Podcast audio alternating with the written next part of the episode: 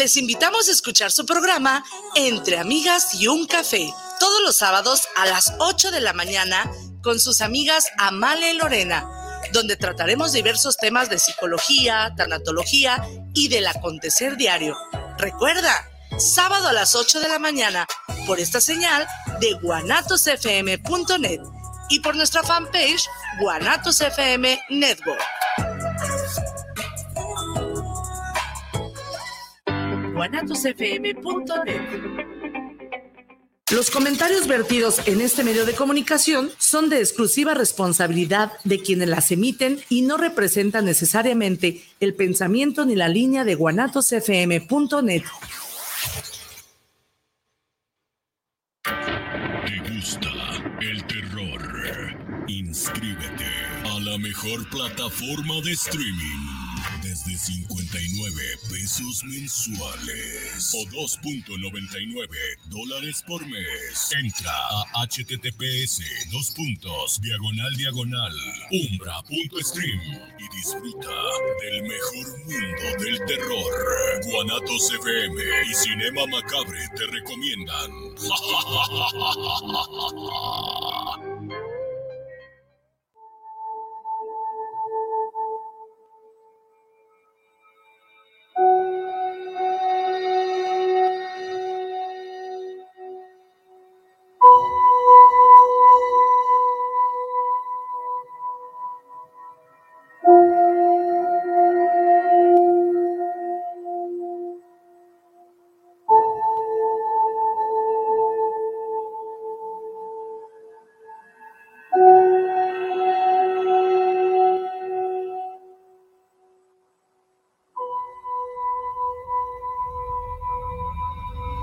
Bienvenidos una semana más. Hola, ¿cómo estamos todos? Es sábado.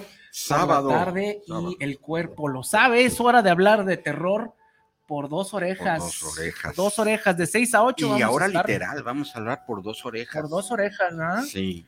Bueno, pues bienvenidos, bienvenidos a Cinema Macabre, su cita con el terror. Y vamos a comenzar. Ahora tenemos equipo completo mesa espiritista llena. ya me iba a apropiar el programa. eso quisieras, eso quisieras, pero no. Muelas. Jamás. Y bueno, pues también tenemos un invitado muy especial, director de cine. Este, y bueno, hoy vamos a hablar, antes que nada, vamos a hablar de caníbales, canibalismo. Caníbal, por si tienen ahí este un chicharroncito, un chicharroncito unos tacos de seso, de tripa, de bofe. Sí, y me acabo de echar unos brisket y unas costillitas, así que. Ah, que inviten, ¿no? Listo para hablar del tema. Muy bien, pues, pues vamos a presentarnos. Eh, pues bueno, eh, comencemos con los que están allá, de aquel lado. Desde la Punta de la República, aquí Melisa, vía remota. Hola, Melisa. Hola, hola. Desde un piso 30, el Chich, nuevamente. Me da gusto ver la, la mesa espiritista completa. Claro. Y este. Pues aquí está Masaki.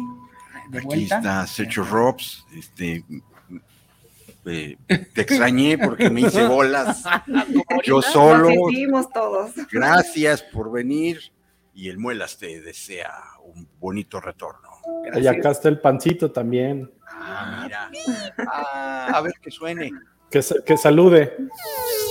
Hoy sí saludó con ganas. Hoy saludó bien, bien enjundioso, pancito. Y pues nuestro invitado. Ah, claro, por supuesto. Mucho gusto, ¿qué tal? Mi nombre es Héctor Salazar. Soy director, guionista y productor este, de cine independiente. Recientemente ganador del pitch de guion del Festival de Cine de Tequila. Mucho gusto, saludos a todos. ¿Y te gusta de terror? Bienvenido. ¿Gusta el cine de terror? De hecho, de hecho, el guion ganador fue de terror. Y tengo otro guion en espanto ahorita, también de terror, también con selección oficial. ¿Y te gusta el tequila? Sí, me gusta el tequila. Ahorita vamos a hablar. Ah, perfecto. Muy Faltan bien. las happy pops de tequila, ya ves. Bienvenidos. Pues antes de comenzar, sí, me toca decir los anuncios parroquiales, porque pues hay que recordar que tenemos teléfono en el estudio, claro. por si quieren platicar con nosotros o eh, con nuestro querido Héctor, que viene de, pues, de invitado, ¿no? Es el 33 17 28 01 13 33 17 28 01 13 por si nos quieren dejar sus mensajes, por si quieren platicar con nosotros, etc, etc. Este, los micrófonos están abiertos desde ya. Nuestro querido Irra siempre está ahí pendiente para mandarnos sus mensajes. Y pues eh, también multiplataformas, ¿no? Hay que mencionarlo. Multicast. Multicast, estamos en el eh, YouTube, creo que ahí seguimos. Sí, sí. guiño, guiño. Ah, yo, sí creo, yo, soy, yo sí creo como Lex Viles. Estamos en el Facebook Live, en la página de Cinema Macabré. Este, en la página hermana de los amos del multiverso también. Estamos en Spotify, estamos en iHeartRadio, estamos en dónde más? iTunes, no, este, en TuneIn, TuneIn, TuneIn Radio, en, Spotify, iTunes. un montón de lugares donde si creen que se pueden este, escapar del terror, pues están muy equivocados. Pues no, el terror va por ustedes. Bueno. Y aprovechando de que ya Masaki nos dio el número telefónico para que se comuniquen con nosotros. Les quiero decir que hoy Centauros Video nos tiene como, como cine, cine de matiné, doble función, dos películas ah. por una sola llamada o un solo saludo por WhatsApp. Y uno de ellos es Secreto de Sangre. ¿Así? ¿Ah, de Secreto de Sangre, que pues, ha de ser de, de sangre. De sangre. Y de secretos. Sí, no, no la he visto. es una película que se pueden llevar. Y la otra es eh, la biopic de Mecano. No me mires, no me mires, no me, no me, no me mires. Ah, no, no, no, no creo. No, así, así. Esa, creo que esa también es de miedo. Eh, ¿Y qué, tienen que hacer? Mandar un WhatsApp al teléfono de Guanachos FM 3317 280113 eh, que viven en la zona metropolitana de Guadalajara y participan en la doble función gracias a Centauros Video y eh, el ganador o la ganadora va a tener que eh, ir a la sucursal de Ocampo, número 80, entre Avenida Juárez y Pedro Moreno, zona centro de Guadalajara. Y además, Centauros Video tiene una segunda sucursal en Avenida Juárez 577, entre Enrique González Ortega y 8 de julio, también en la zona centro de Guadalajara. Los horarios de lunes a sábado de 10 a 8.30 de la noche, gracias a este nuevo horario. Y domingo 11 de la mañana, para que no se quede usted si es una película en domingo, si no quiere ver este, pues, refritos. refritos que pasan en la tele abierta, pues vaya por su película de domingo de 10 de, 11 de la mañana a 8 de la noche y así se va a quedar ya siempre, por siempre, jamás. 8 de la noche, no 8 de la tarde. Eso. ¿Qué más? ¿Qué más? Y bueno, por supuesto que vamos a hablar, tenemos que hablar de Umbra, Umbra, la verdadera plataforma para los verdaderos amantes del verdadero terror y tiene dos paquetes, dos paquetes, uno internacional y otro para la zona de República Mexicana. Hoy les vengo a hablar de los dos paquetes internacionales el mes.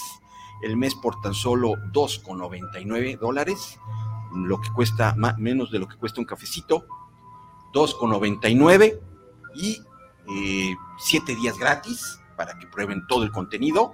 Ah. Y eh, ¿qué, tienen, ¿qué tenemos en Umbra? Pues tenemos streaming, canal en vivo 24/7, contenido exclusivo como Cinema Macabre, series y películas que no se encontrarán en ninguna otra plataforma porque esta plataforma es dedicada a los amantes del terror y el horror.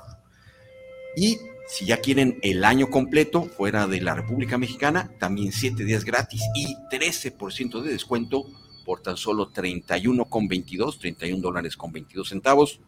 Streaming, canal en vivo 24/7, contenido exclusivo como Cinema Macabre películas y series que no se encontrarán en ninguna otra plataforma.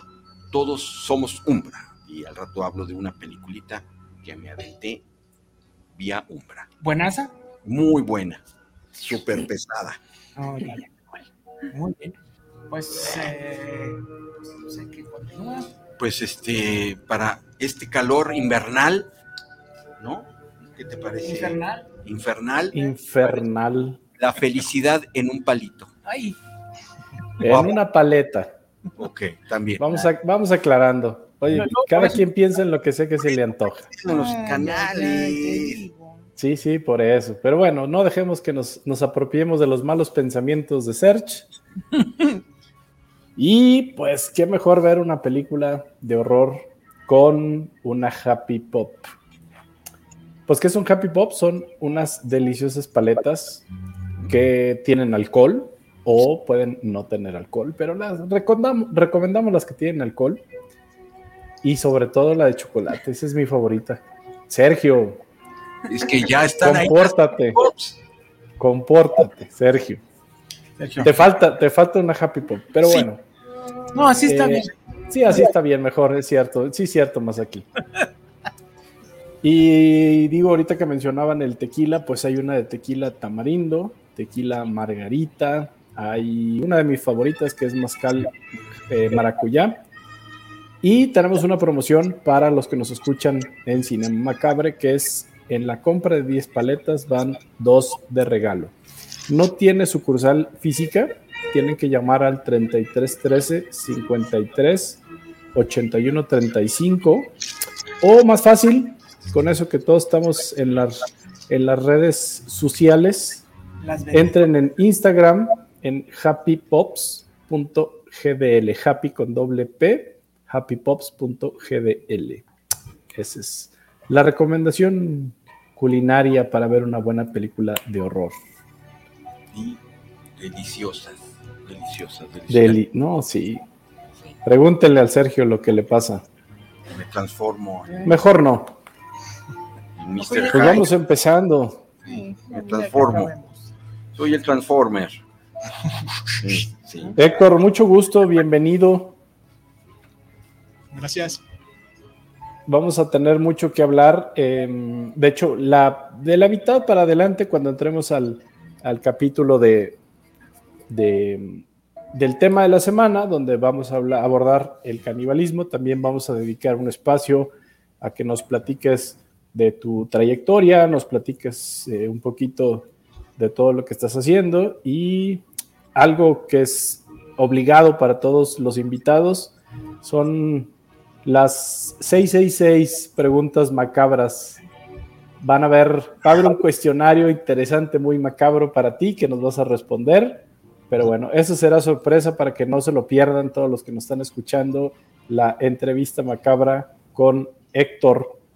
Eh, así que, pues, adelante, vamos empezando no sé si hay algún otro aviso parroquial no, en cabina, pero si no, a lo que vamos. Pues capítulo 1, tenemos seis capítulos, Héctor. El capítulo 1 es ¿qué nos gustó o no nos gustó de la semana? Ok. ¿Tú tienes algo, Héctor, que traigas en mente, que te haya gustado, que hayas visto reciente, que nos quieras recomendar? Fíjate que esta semana no he visto mucho, mucha televisión, pero sí lo más reciente que he visto que sí me gustó es una serie que se llama Manifiesto. No sé si ah, la... Sí, sí, sí. Sí, sí. Sí, es una serie Manifiesto que, que, bueno, no he visto muchos capítulos porque no he tenido todo el tiempo, pero va de, de una tripulación de un avión, que parte de un aeropuerto, como cualquier viaje cotidiano de todos los días. Y resulta que en el, en el aire, cinco minutos después, hay una falla, tienen que aterrizar de emergencia. Cuando el avión aterriza, han pasado cinco años. Para ellos son solo cinco minutos, pero en el tiempo real han pasado cinco años. O sea, los que tenían pareja, sus parejas ya están casados, los que estaban esperando un hijo, pues ya regresan, el hijo tiene cinco años. Hay quien estaba enfermo, que iba en el avión también, y baja y, no se muere. Está, ah, no, ah. sigue, sigue vivo cuando ah. tenía un, un, tumor o algo terminal y sigue, sigue con vida. Entonces, yo siento que es una serie que, que va para más. He visto apenas tres, cuatro capítulos, pero muy interesante la serie. Yo pienso que para mí de lo más reciente sería Manifiesto. Está muy buena. le, doy, le doy la doble recomendación. Sí, la triple. Esa sí, yo la seguí desde que salió, porque salió en el 2010. Hace cuatro años. Ajá. 2018, pero pues obviamente pues le afectó un montón esto de la pandemia, la dejaron de ser dos años. Este, y ahorita la acaba de estrenar la última temporada. Sí, de hecho estaba cancelada, ¿no? Y, y, en Netflix volvió el boom otra vez. Sí. Y una temporada más le dieron todavía. Yo ahorita ya ando en los últimos, ando, de hecho en el 10 de la, de la primera parte de la última, y pues ya, ya, ya le metieron. Pero sí, muchos así. A ver si no pasa como Lost, que luego. Que la boca se te haga chicharrón. no, va bien. Y pues bueno, a mí lo que me llamó mucho la atención es que este el productor es Robert Zemeckis. Exactamente. Volver al futuro. Grandes dudas con lo último de Robert Zemeckis. Entonces, pues sí, pero como productor, ¿no? Bueno, pues, entonces Y eh, otra Te daremos. más es lo de este cuate Stephen King, que también es súper seguidor, ¿no? De la, de la serie Manifiesto, que incluso ha, ha tuiteado muy seguido sobre la, sí. sobre la serie, da recomendaciones, tips y todo ese tipo de cosas. a- Que no le serie. pidan el final a ese señor. Estaría bien, ¿no? No, esta sí, Va este. una araña. antes de que estuviera en la N, me acuerdo que sí me la aventaba piratona porque como era de, creo que ABC, este, no estaba en ninguna De la NBC, creo. NBC, ándale, NBC. Sí. Ahorita ya es Netflix y ahorita sí está como que en los primeros lugares porque está bueno el misterio este de los desaparecidos del 828. Ándale, exactamente. Está, está bueno. Muy bien. Melissa, Pues yo me aventé una película de la N Roja que en español se llama eh, Jaula. Es una película española de este año. Eh, no sé si alguien aquí ya la vio, pero bueno, va de... eh, Yo llevo la mitad. ¿Llevas la mitad? ¿Te ha gustado? Hasta ahorita va bien, la niñita está bastante Está intrigosa. Sí, sí, sí. Ahí con el gis, ahí, eh, o sea, como la están planteando, digo, te dejo hablar porque la verdad es que llevo la mitad. Bueno, pues mezclan un poquito de, de feminicidio y pues el suspenso, que no sabes de dónde sale esta niña que, eh, está medio, medio rara, ¿no? Físicamente. aparece en medio de la nada, ¿no? También aparte, Sí. sí, en la carretera. Ajá, no te especifican muy, muy bien de, de dónde, de dónde viene esta niña, no se comunica eh, y para todo tiene que dibujar, o sea, se, se maneja ella por medio de, eh, se mueve más bien dentro de cuadros eh, dibujados con gis en el piso. Entonces, eh, bueno, de ahí va parte la trama y no les voy a spoiler el final porque Chicho no la ha visto y espero No, no, que la vean pronto todos pero está muy, está muy buena, me sorprendió, digo, película española de terror que me gustara, hace mucho que no veía una, sinceramente. Eh, había visto una, creo que El Rito, me parece, era una serie de Netflix y dejé de verla porque de plano no me, Rito, no me pescó. Pero sí, está, está muy buena. ¿cuántos machetazos le dabas, Melissa? Estoy tres y medio. Bueno, Sale esta actriz, no me acuerdo muy bien su nombre, eh, que salió en... Ay, ¿Tú sabes el nombre de la actriz? Amaya, me parece. ¿Se apellida? De la, la prota- la protagonista. Sí, la protagonista. Que hace mucho que no salió una película. Desde La piel que habito, Ah, creo, de Almodóvar, no, no nada.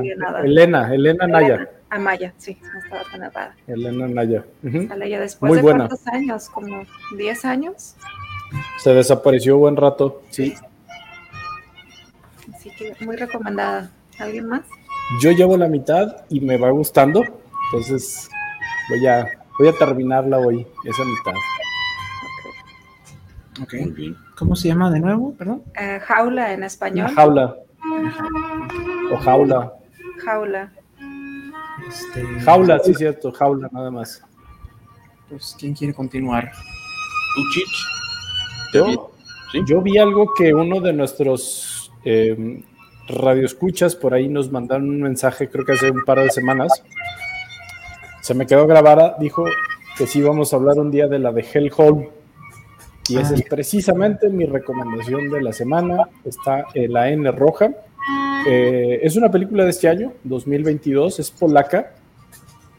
Está filmada inclusive también eh, en polaco. La historia eh, se desarrolla en los años 80, 1987, para ser así muy específicos. La historia está muy buena, tenemos tres elementos. La parte religiosa, con padres dentro de un monasterio que están bastante raritos. Tenemos canibalismo y tenemos a Satán dentro de la fórmula. Qué padre. Eh, No, no, no. Es el triple pack, es el, la cajita feliz, precisamente, que nos puede regalar esta película, gran película. Eh, y en una sinopsis muy rápida, eh, un policía encubierto, eh, pues por ahí va y se hace pasar por padre, precisamente para poder entrar a esta ordenanza, a este convento, en una, a las afueras de, de una población muy remota en Polonia.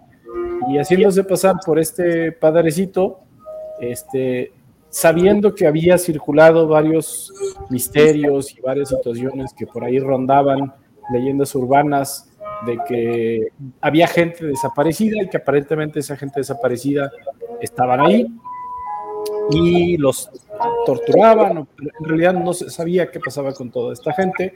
La mayoría eran niños o niñas que llegaban eh, o desaparecían de la población y pues resulta que es un no way out para este padre, para este infiltrado policía. Eh, fue su peor error haber tratado, no voy a spoilear demasiado, pero es una, es una película de cuatro machetazos y buenos machetazos, ¿eh? Eh, con sangre, tiene un payoff maravilloso, hay una parte un poquito lentona, es rápida, la película no, dura, no dura mucho, eh, pero vale muchísimo la pena del director Bartosz Kolaski, eh, polaco también, así que pues es mi, mi, recomendación de la semana en la N roja, Hellhole. Okay. Muy buena. Sí, le han mencionado. Muy buena. Pues, va, muy bien. Pues voy yo. Voy George. Eh, pues yo no estuve dos semanas, disculpen.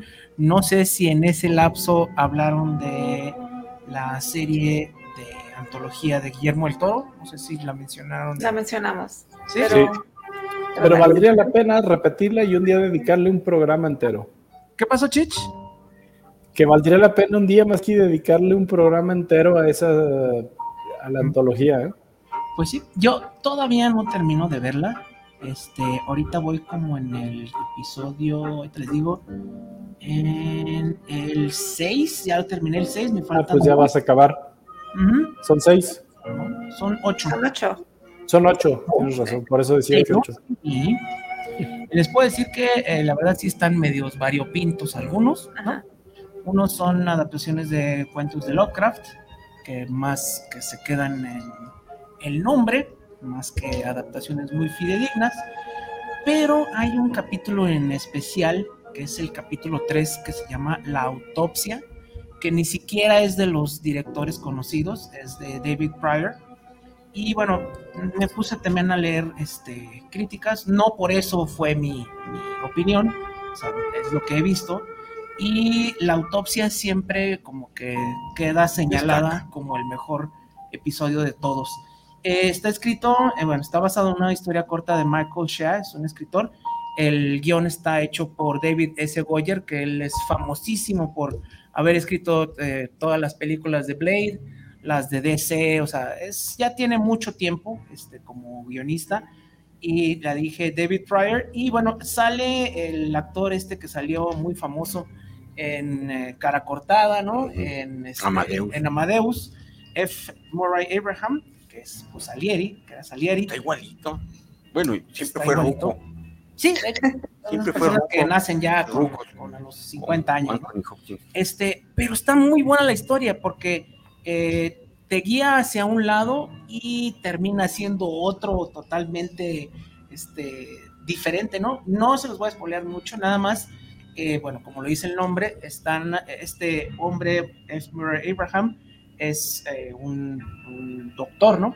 Que se dedica específicamente a, hacer autopsias y bueno, sucede que hay un accidente muy fuerte en unas minas, es un pueblo de estos muy pobres de mineros, y pues él tiene que investigar qué fue lo que pasó, porque si hay algo, pues algo que medio turbio, ¿no? Al final de cuentas son 10 personas las que mueren, y eh, la primera mitad es como que muy tranquila, es muy detectivesca, este, te van armando, y la segunda mitad, cuando empieza las autopsias, es cuando el, episodio brilla, ¿no? Y bueno, el actor ni se diga, ¿no? El final es tremendo, es exquisito, no se los voy a contar, pero si les da flojera verlas todas, este, si dicen, ah, ¿para qué me echo?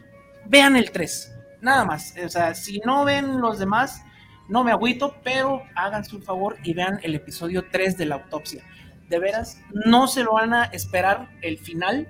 Buenísimo, muy bien escrito, muy bien dirigido, muy bien actuado y no les voy a dar más spoilers. Este sí, por favor, véanlo. La autopsia de eh, pues, la serie de Guillermo del Toro.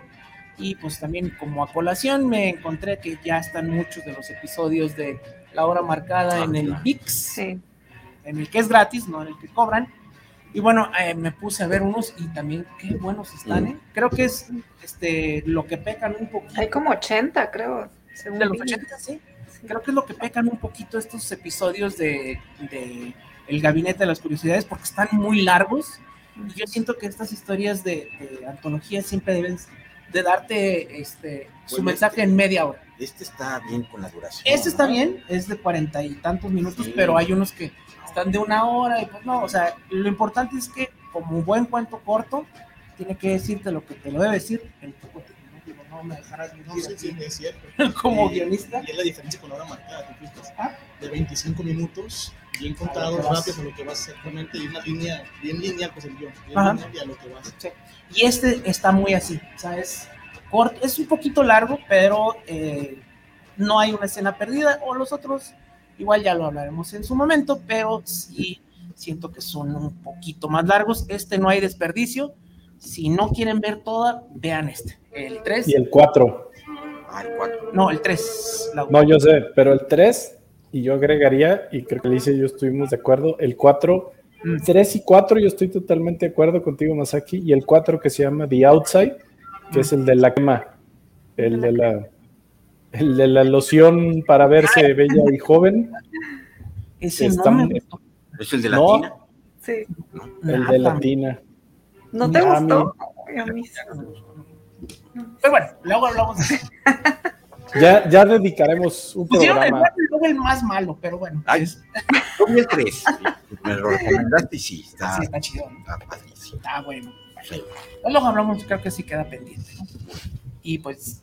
Vas- Pues sigo yo y vamos a hablar de una película que vi en Umbra, por supuesto, del 2015. El director y el guionista es la misma persona, es Jason Leigh Howden.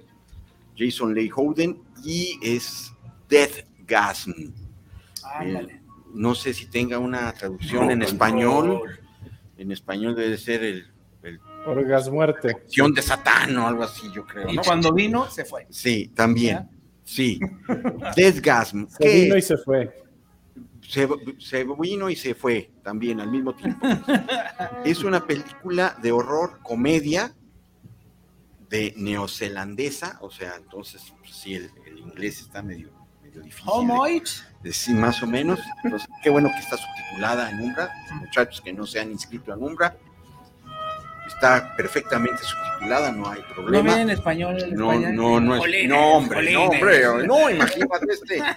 eh, no, no, no, tío, no. Bueno, entonces, ¿de qué va? Es un muchacho que le gusta el heavy metal y por cuestiones de una eh, enfermedad mental de su mamá, tiene que irse a vivir con unos tíos a un pueblito de Nueva Zelanda. Imagínate si Nueva Zelanda es un- una isla chirris, ir a un pueblito ha de ser, ¿no? Pues de cuatro cuadras, ¿no? Dos personas. y sumamente religiosas, ¿no? Entonces, esta persona, pues este sobrino, pues no encaja, ¿no? Este, está, se siente pues como un outsider en, en el pueblo, porque no hay quien le guste este... El metal. metal. Y eh, ahí- se venga aquí. Sí, claro, claro. Este, se hace amigo de dos nerds que juegan ahí este, juegos de rol hasta que llega su alma gemela, otro fan from hell del death metal, del trash y todo, y ya hacen una mancuerna, hacen un, grupo pues, de, metal que se llama Deathgasm. Y, este, y ahí eh, conocen a, a un antiguo eh, vocalista de un mítico grupo eh, de heavy metal que vive por cuestiones del guion en ese mismo Vaya pueblito. coincidencia, ¿no? En ese mismo Ahora pueblito. todo el mundo vive ahí. Claro. ¿Eh? Y se roban una partitura que es una invocación a un ente maligno. Ya no les digo nada, pero todos mueren. Por el poder del guion. Así es. Este, La es- varita mágica del guion.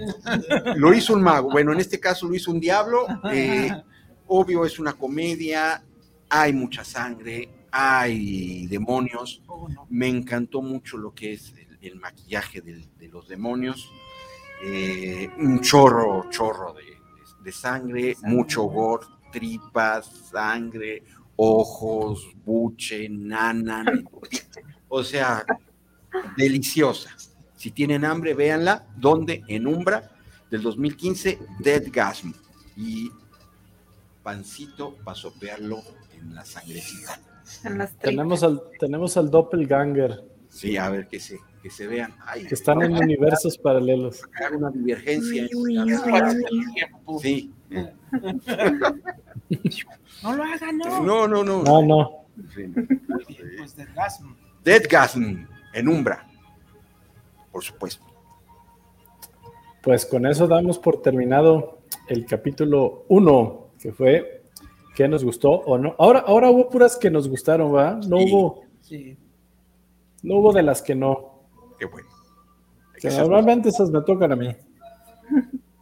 Pero bueno. Pues vamos a entrarle al capítulo 2. Creo que por ahí hay un saludo más aquí. Sí, hay un saludín. Ya, ya, espérenme. Para Puy. ¿no? Para Puis, aunque no esté. Saludos a Club de Fans del Muelas. Hashtag San- eh, Pancito para el Susto. Ana Cervantes. Ah, que ya tiene club. Club de fans, gracias por su apoyo. Vamos, vamos a ganarnos este programa. Ah, no, no, no, perdón, perdón. Ana Cervantes, gracias. Y un beso chimuelo, por supuesto. Me voy dos semanas y ya todo. Todo, todo el mundo tiene fans. Sí, Sí, sí, sí, sí. muy bien. Pues muy bien. Pues dan- Ay. dándole al capítulo 2. Ahí habló el pancito. Ah. Hasta se me antojó. Pues el capítulo 2, que es la película debate de la semana, pero vamos entrando en el tema que también es el canibalismo. Así que hay mucho de qué hablar, ¿no, Héctor? ¿Cómo ves ese género a ti? Eh, un poco difícil, al menos aquí en México, yo siento que Sí, sí, el canibalismo aquí en México sí es un poco, si no tabú, muy cercano al tabú. Sí. Y, y yo recuerdo mucho, por ejemplo, a Michelle Grau, eh, cuando platicaba de, de la película de Somos lo que hay, el miedo que tenía por, por contar este tipo de historias, ¿no? Estuvo a punto de, incluso hasta de, de- de bajarse, pues porque sí tenía miedo, ese miedo de que fuera tan criticada, tanto por la crítica como por la gente, y que la película pasara a ser una película más de, del montón, ¿no? Y terminó siendo un, un hitazo, ¿no? Tanto nacional como internacional. Bueno. Pero sí, yo creo que el, el cine de canibalismo sigue siendo aquí medio tabú, aquí en México sobre todo. Quizá en otros lugares no tanto, pero aquí, aquí sí. en todo Occidente, ¿no? Podría es, ser. es como de esas cosas que, este, que nos asustan, pero al mismo tiempo nos gustan, ¿no? Porque este, todo lo tiene así como muy, este, como muy prohibido, pero cuando vemos este tipo de historias, siempre nos llaman mucho la atención. Ahorita vamos a ver porque hay Sí, toneladas de películas. más ¿no? que susto por del desagrado, ¿no? Ajá. Más que nada. Sí. Yo siento, siento que va por ese lado. Digo, aparte, a final de cuentas, pues también nuestros antepasados eh, eh, aztecas, ¿no? Pues el pozole, El ¿verdad? pozole, ¿no? O sea, como que queda ese, ese, ese rasgo, ¿no? No es que moderno, pues ya viene desde, Sí, ancestral. Sí, Y entonces era muy, muy normal, ¿no? así es. Entonces, pues, eh, pues comencemos con los... ¿Qué- ¿Las recomendaciones que, o, qué- o- o vamos a quieren, hablar de qué. este, ¿quién, quién quiere empezar recomendando? Yo, yo voy a utilizar una. ¿Empiezo? Sí, sí, sí. Eh, bueno, es de mis películas favoritas, se llama Delicatessen de 1991. Sí, man. De, no sé cómo pronunciar el nombre del director, pero Chicho nos puede ayudar con eso, con su francés perfecto. Este, bueno, eh, esa película tiene para mí de todo. Es una delicia verla porque tiene la escenografía con tanto detalle, la música, eh, aunque está en francés, le entiendes todo, o sea, a cómo se van moviendo los personajes y esta actuación, yo creo que es, es como fácil de entender a pesar de que no está en tu idioma. Ese tipo Jean-Pierre. Jeunet.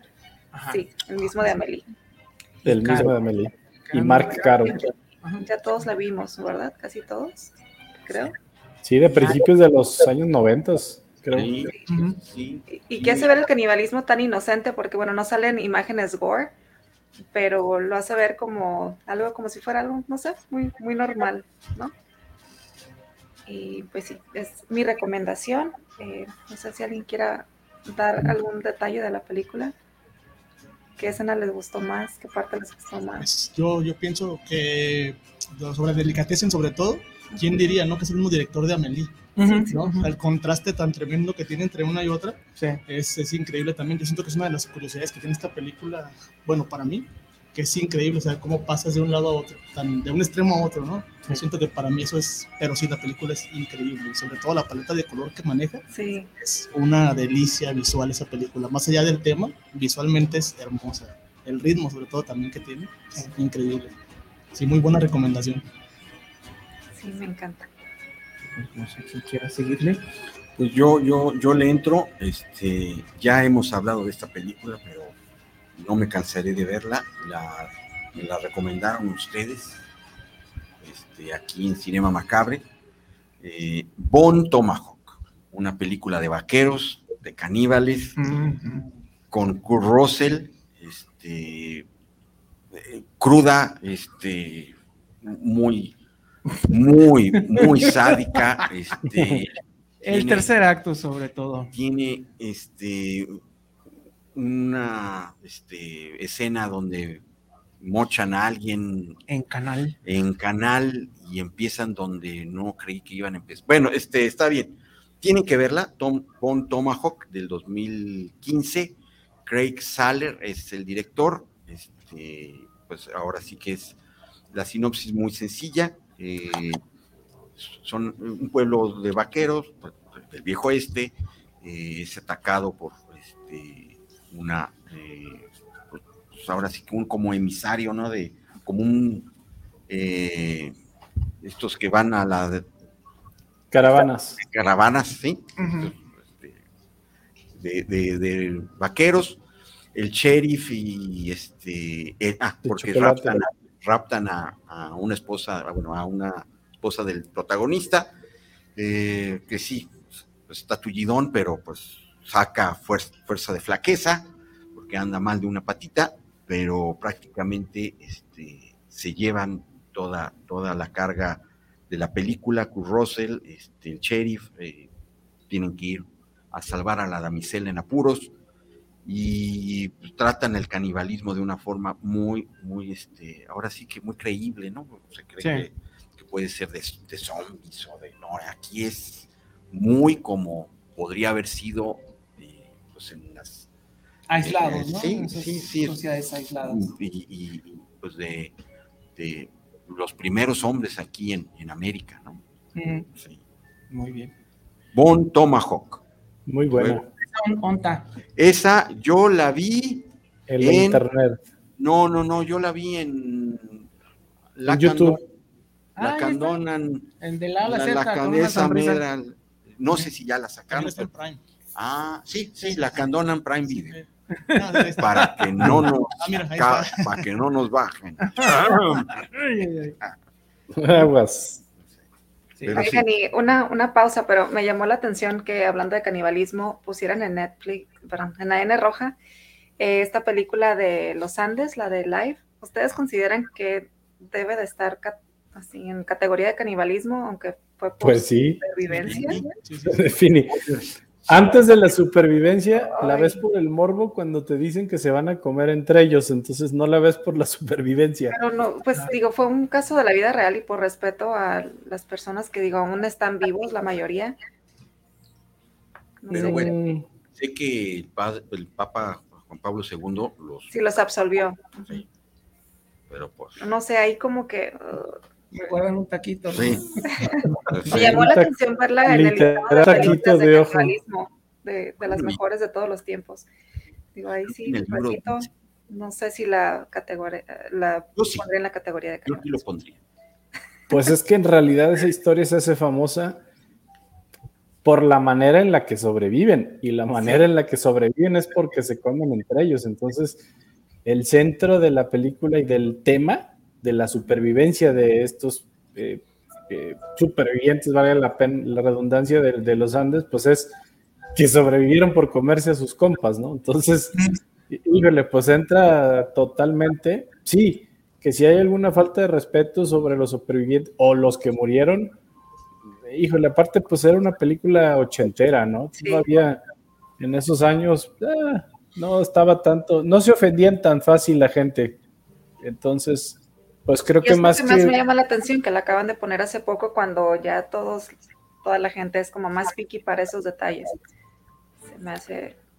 Pero yo creo que el, el sentido de que fue alimento para sobrevivir y que realmente sobrevivieron, creo que eso le, le da otro, otro giro. Otro giro, ajá, Sí, exacto. ¿no? Pues, este, pues sí. Yo creo que más que falta de respeto, este, y porque pues sí, yo no lo vería como tal, sería como el eh, platicar la historia como fue, ¿no? Realmente, o sea, que pues no Sí, está pero fácil. estaba, digo, estaba en un listado de, de mejores películas de canibalismo de todos los tiempos.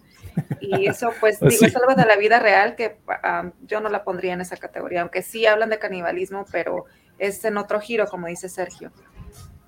No es con el fin de, ay, gore, sangre aquí. No, pues no. Sí, en ese caso está debatible cuál sería el género para esa película. Y, y creo que no salió a la luz así de, de bote pronto, sino sí tenía no. miedo de que, porque las preguntas eran cómo sobrevivieron y, y era así como de comíamos nieve, ¿cómo sobrevivieron? Este, este, o De sea, cacahuates y galletitas. De no, no. no. los del avión, se comieron las- la botana del avión. los maruchans de la vida. de- entonces sí les, les, costó, ¿no? Decir, decir que Bueno, fue. Yo una vez vi un reportaje de ese Melissa y él decía, a ver, nos comimos gente que también ya había fallecido. Sí, sí, sí. O sea, no es como este el juego de la botella y de Tim Marín de Doy a ver, ¿no? Donde hay películas que pues sabemos que así va la cosa. sí. Aquí ellos decían, nosotros comimos carne de cadáveres, al final de cuentas de gente que pues dentro de lo mayor que se pudo haber respetado el cuerpo, pues era eso, morir. Por, es como la donación de órganos, Melissa. Bueno, yo lo veo así como ya estoy muerto, pues si me comen para que alguien sobreviva, pues adelante, sírvete, ¿no? Pues no sé. Pero bueno, Espero nunca estar ahí. no es fácil este tema, como bien lo dice Héctor, siempre toca fibras, ¿no? De, Mm, cuando en la naturaleza pues está comprobado, o sea, creo que casi casi en todas las especies existe el canibalismo, ¿no? Y pues los humanos no son la excepción, somos una excepción, exacto. así que pues bueno, Pues ahí les va la mía, ahí les va la mía. Siguiendo con la línea de Melissa, también es una película francesa que por ahí sale un actor que se ha desaparecido mucho del, del- cine y a mí me gusta mucho, Vincent Gallo, que lo pueden pues, recordar tal vez como en la película que fue como de sus grandes películas, la de Buffalo 66. Este, y hay una, para mí, una muy gran, gran, gran película que sí tiene el tema del canibalismo, que se llama Trouble Every Day. Es del 2001, de dirección de Claire Denis, y trata de una pareja por ahí que, pues aparentemente se van como de luna de miel. eh, y resulta, bueno, viajan, viajan a Francia, a París, precisamente a buscar un doctor que se llamaba Leo, Leo Ceneso, y dentro de este viaje, en la búsqueda de ese doctor, pues había algo oculto, mucho más allá de solamente la búsqueda de la cura de algo, y era precisamente que dentro de esa obsesión, este doctor suministraba ciertas sustancias a algunos pacientes que los volvían ahí un poquito desenfrenados y perdían el control. Y justamente este doctor encerraba a la esposa porque tenía esa, pues ese gusto humano, precisamente. Y en una de esas se le escapa como cuando, cuando le abres la puerta al perro y no te das cuenta y se te pasa por abajo de las piernas y que se le sale la esposa y pues que se va a dar un festín de humanos. Pero era bastante grotesca la película, es, no, no sé si raya en lo gore, pero las imágenes son muy fuertes, como aquella imagen que muchos recordaremos en, en- en la película de con Vincent Cassell. ¿Perdón? No, pensé que ibas a decir holocausto. La de Holocausto Caníbal. No, esa. y, la volvió a ver y como que digo, ah, ya no está tan gacha. Pero bueno, para, para, su, para su época, exactamente, ya hay, cosas, cosas peores. Este, pero bueno, las imágenes precisamente de, de Beatrice Dale, que es la actriz que protagoniza a la, a la esposa, este, eh, la primera, digo, no hago demasiado spoiler, ¿no? Seduce a un cuate en, el parque y todo, y es así como que, pues tú y yo vamos a tener algo que ver ahorita, ella era muy guapa, este, y se empiezan a dar sus besitos, pero en uno de los besitos le pega una mordida en la lengua y se la arranca y de ahí se pasa el cachete, la nariz y pues se echa todo un festín con la cara de, esta presa. No, no quiero ir a más porque tiene un, un gran, gran payoff esta esta película, pero pues sí, no va sobre, sobre ese género de error, sino va sobre una persona que tiene una enfermedad mental, ¿no? De, alguna forma van por el lado del canibalismo de alguien que está enfermo, pero pues no deja de, no deja de pasar. Entonces, pues esa es, esa es mi recomendación para empezar con los caníbales. Nos vamos a ir de menos a más. Y pues, esta es, esta es una muy buena película del 2001, repito, eh, también está como Sangre Caníbal, o sea que el título ahí lo dice todo, pero el título original es Trouble Every Day. Con Vincent Gallo. ¿Mande? Sangre Caníbal. Vende más. Sangre Caníbal. Y aparte está, yo, la, yo recuerdo la compré original, el DVD, pues tengo toda una colección y tenía una doble portada, la de con censura y la de sin censura la, te vendían la de Trouble Every Day, bueno, Sangre Caníbal. No, creo que decía Trouble Every Day y venía así como que una pareja que se iba a dar un beso, pero le volteabas y la otra sí estaba, la otra con el pedazo de sangre masticado colgando de la boca en la portada. Dices, no, pues esa era la que vendía, ¿qué pasó? Pero bueno, es para que los niños no se asusten. Pero bueno, ¿quién? Adelante. ¿Puedo seguir yo? Porfis. Bueno, ya que andamos hablando de cine que es así, a mí no me gusta decir cine de arte, pero bueno, así se entiende en muchos lugares, es, a mí se le hace buen cine. Eh, quiero hablar de una película que aquí es al revés. Aquí trata el tema del canibalismo, pero con un poquito de humor negro. Este, de hecho, estoy dando cierto spoiler por decir que es canibalismo. Es una película del director inglés Peter Greenaway, que se llama El cocinero, el ladrón, su mujer y su amante. Ese es el ah, peliculón. Eh, peliculón de 1989. Y bueno, para los que ya ubican el cine de Greenaway, ya saben que es totalmente teatral, este, totalmente cuidado, ¿no? O sea, todos los detalles, no hay un cuadro que esté este, desperdiciado, o sea, eh, siempre son muchas cosas las que están sucediendo al mismo tiempo. Y aquí, bueno, se va más por el lado del humor, ¿no? Eh, de hecho, el nombre, ¿no? Que es bastante largo. El cocinero, el ladrón, su mujer y su amante ya nos dicen más o menos de lo que va este asunto. Y bueno, este, pues eh, es un restaurante, ¿no? Unos restaurantes muy nice, muy bonitos, de los que te sirven todo, ¿no? Que los tres tiempos y todo esto. Pero pues el dueño, pues es un eh, vato, pues medio mafiosillo, ¿no?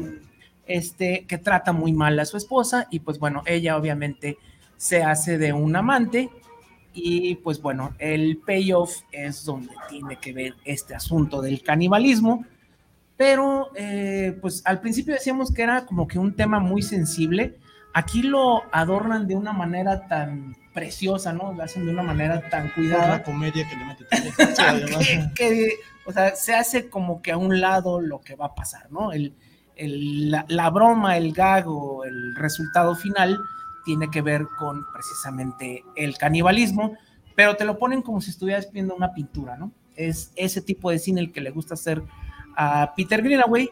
Y bueno, pues para que vean que es un tema que en todos lados, hasta que los ingleses que se dicen que son tan civilizados, ¿no? Tan rectos. Tan rectos, agarran de una manera aquí como, como humor negro, no quiero decir mucho más, este es una, es, no es tanto en sí la historia, es la experiencia de la película. Tienen que verla, así tienen que verla. Cualquier cosa es spoiler en esta película. Sí, entonces, no voy a decir más, pero eh, estas son películas que utilizan 100% el recurso del cine, ¿no? Son extremadamente visuales, ¿no?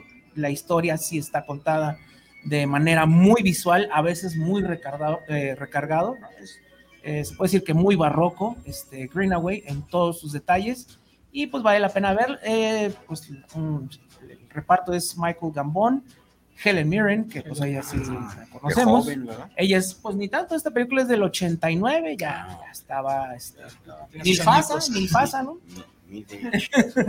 Este, Richard Bonninger y Alan Howard. Y bueno, es una gran película de Peter Greenaway de finales de los 80s.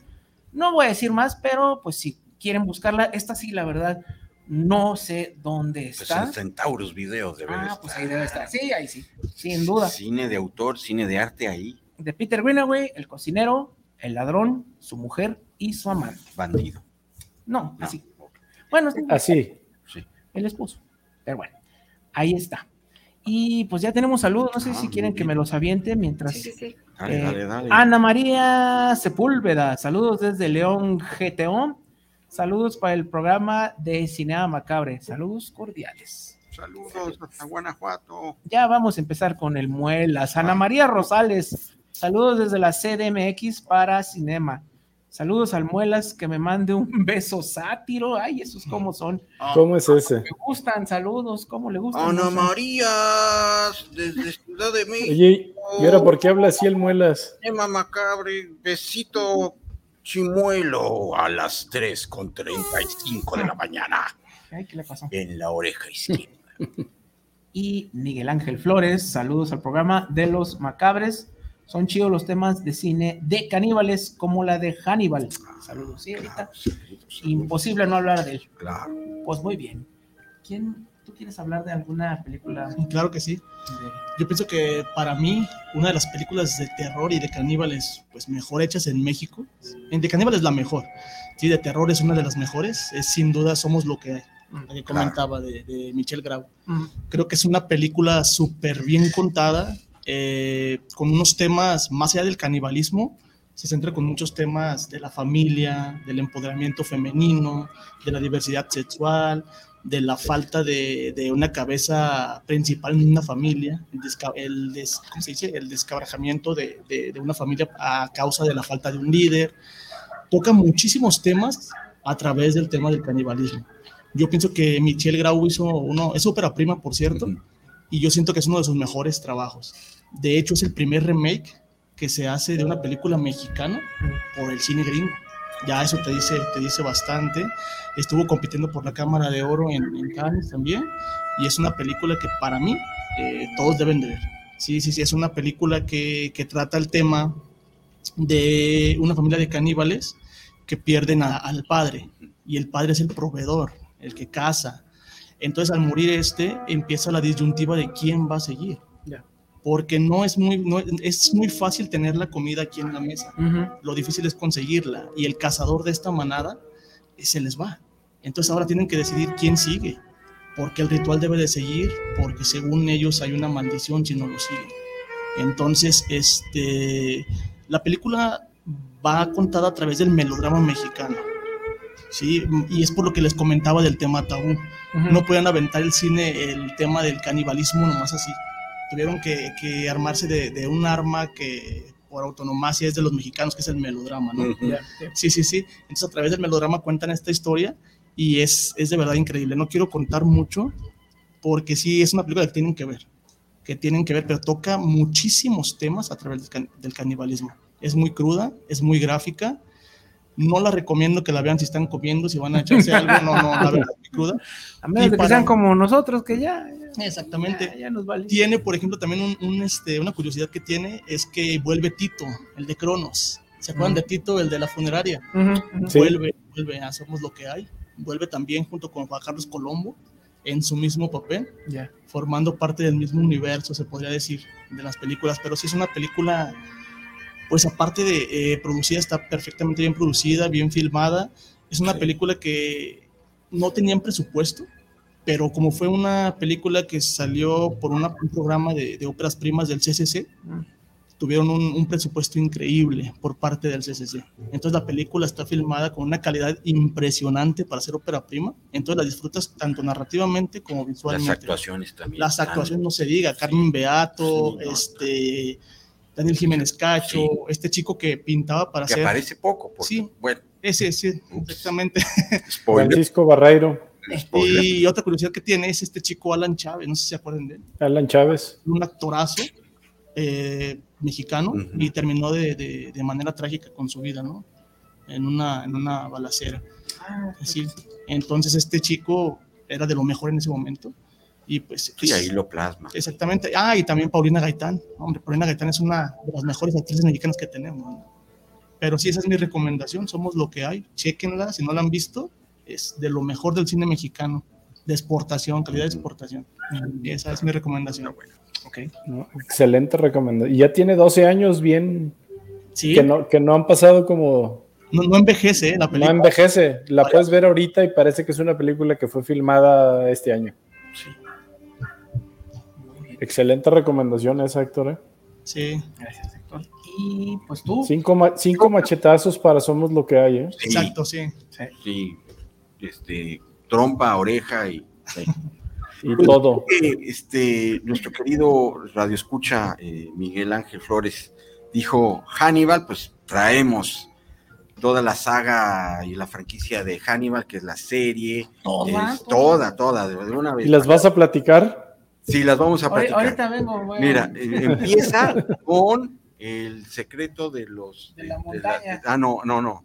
Pero hablamos de, de, Hannibal como el personaje, además de, de, las películas, la serie, el dragón rojo, Hannibal, este, secreto, el silencio de los, el secreto de, las barbacoa, no, como eso. Eh, pues el personaje, ¿no? De Aníbal Lecter es el que, el que se lleva toda la, la franquicia, es un psicólogo que ayuda, bueno, un psiquiatra que ayuda a la policía pues, a, a encontrar a asesinos cereales, cereales pero pues que tiene un pasado muy, muy turbio. Este, ay, no vean la, la precuela, eso sí.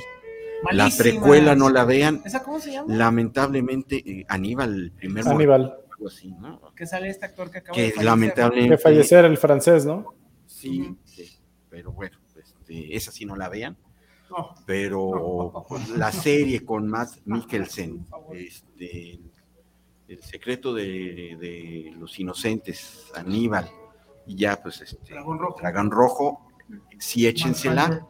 Este, para mí la mejor, hablando de, de, todo lo que es el canibalismo, pues es Hannibal, ¿no? Porque pues ahí... El silencio de los inocentes. El silencio de los inocentes. No, Hannibal. ¿La serie? No, no, no. La película. No, la, la película. ¿La película? La primera. No, no esa no. es la segunda. Y luego sigue Hannibal. Sí. Ajá. La primera es Silence of the Lambs y luego es Hannibal. En, a nivel de historia, no, sí es después porque es cuando sustituyen a... a este, uh, Julie Foster por uh -huh. Julianne Moore. Por Julianne Moore. Uh -huh. Y ahí sí hablan más de los horrores de Hannibal que aparece. Pero es que Hannibal es la de. Ah, bueno, la, la serie. Ah, claro, no, yo, yo, me refiero a la película. O sea, ¿cuál está refiriendo? La de. Hannibal. La Hannibal es la primera, la mala. La película. sí, por eso. No, no, no. Es la primera Hannibal, pero con el subtítulo del primer mordisco. Ajá. Luego está El secreto de los inocentes. Luego está Hannibal, Esa es la buena. que es con Anthony Hopkins. Ah, ya. Y Julian Esa Moore. es la buena. La que dices tú, Masaki, se llama Hannibal Rising. Esa. Esa. Pero entonces ¿Qué es? Esa es, Es pero otra. a nivel este, historia sí, pero es la última que se hizo en las películas, en la serie de películas. No, fue Sí. la segunda. No, la segunda fue Hannibal. No, la segunda fue. Hopkins. Esa es, fue el primero. Ah, bueno. ¡Eh, buena idea es esa! Primero fue el- el- la gallina o el huevo, pero bueno. Me refiero a que este, sale, pues, de- ahora sí Es la que de Italia y eso. en la de Italia, la que está bien mala. Ah, está muy padre. Es Ah, la bueno, peor. a, ni- a nivel canibalismo, ahí con, con este, ¿qué A Rey Liotta. a Rey Liotta, que Ajá. en la Sí, tapa de los. Que lo hacen comerse su propio No, cerebro. que no va, va a dejar de hablar cuando Vamos le a quites- comerciales. Ah, no, delicioso y luego y este, este, comía la, la, la cara. ¿Cómo se llama el, el actor? Este, Es Gary Ah, Oldman. ajá. No, sí está muy over de todo. Está- Que si nos vamos un paso atrás, es la de Manhunter, La de Manhunter. Así es. Que ese es el dragón rojo. Ese es, que ese es el dragón rojo, que es la de Hunter, que luego se hace el remake en el 2002, Ajá. Que es dragón rojo, pero la de Manhunter es un película, no, no, no. Esa es la, primera de la primera de la. Antes de que fuera franquicia. Antes de siquiera El silencio de los inocentes, que es del 91, que es la que hace famoso, este, es Hunter, o Van Hunter, Sí, del sí, 86, que ese es un peliculón, ¿no? Ese es muy bueno. sí, ese es bueno. Entonces ya, no, pues Que ese es dragón rojo. super, super Que ese es dragón rojo, exactamente. Bueno. Pero bueno, y vean la serie también. Y la del silencio, ¿no? Que creo que es la silencio.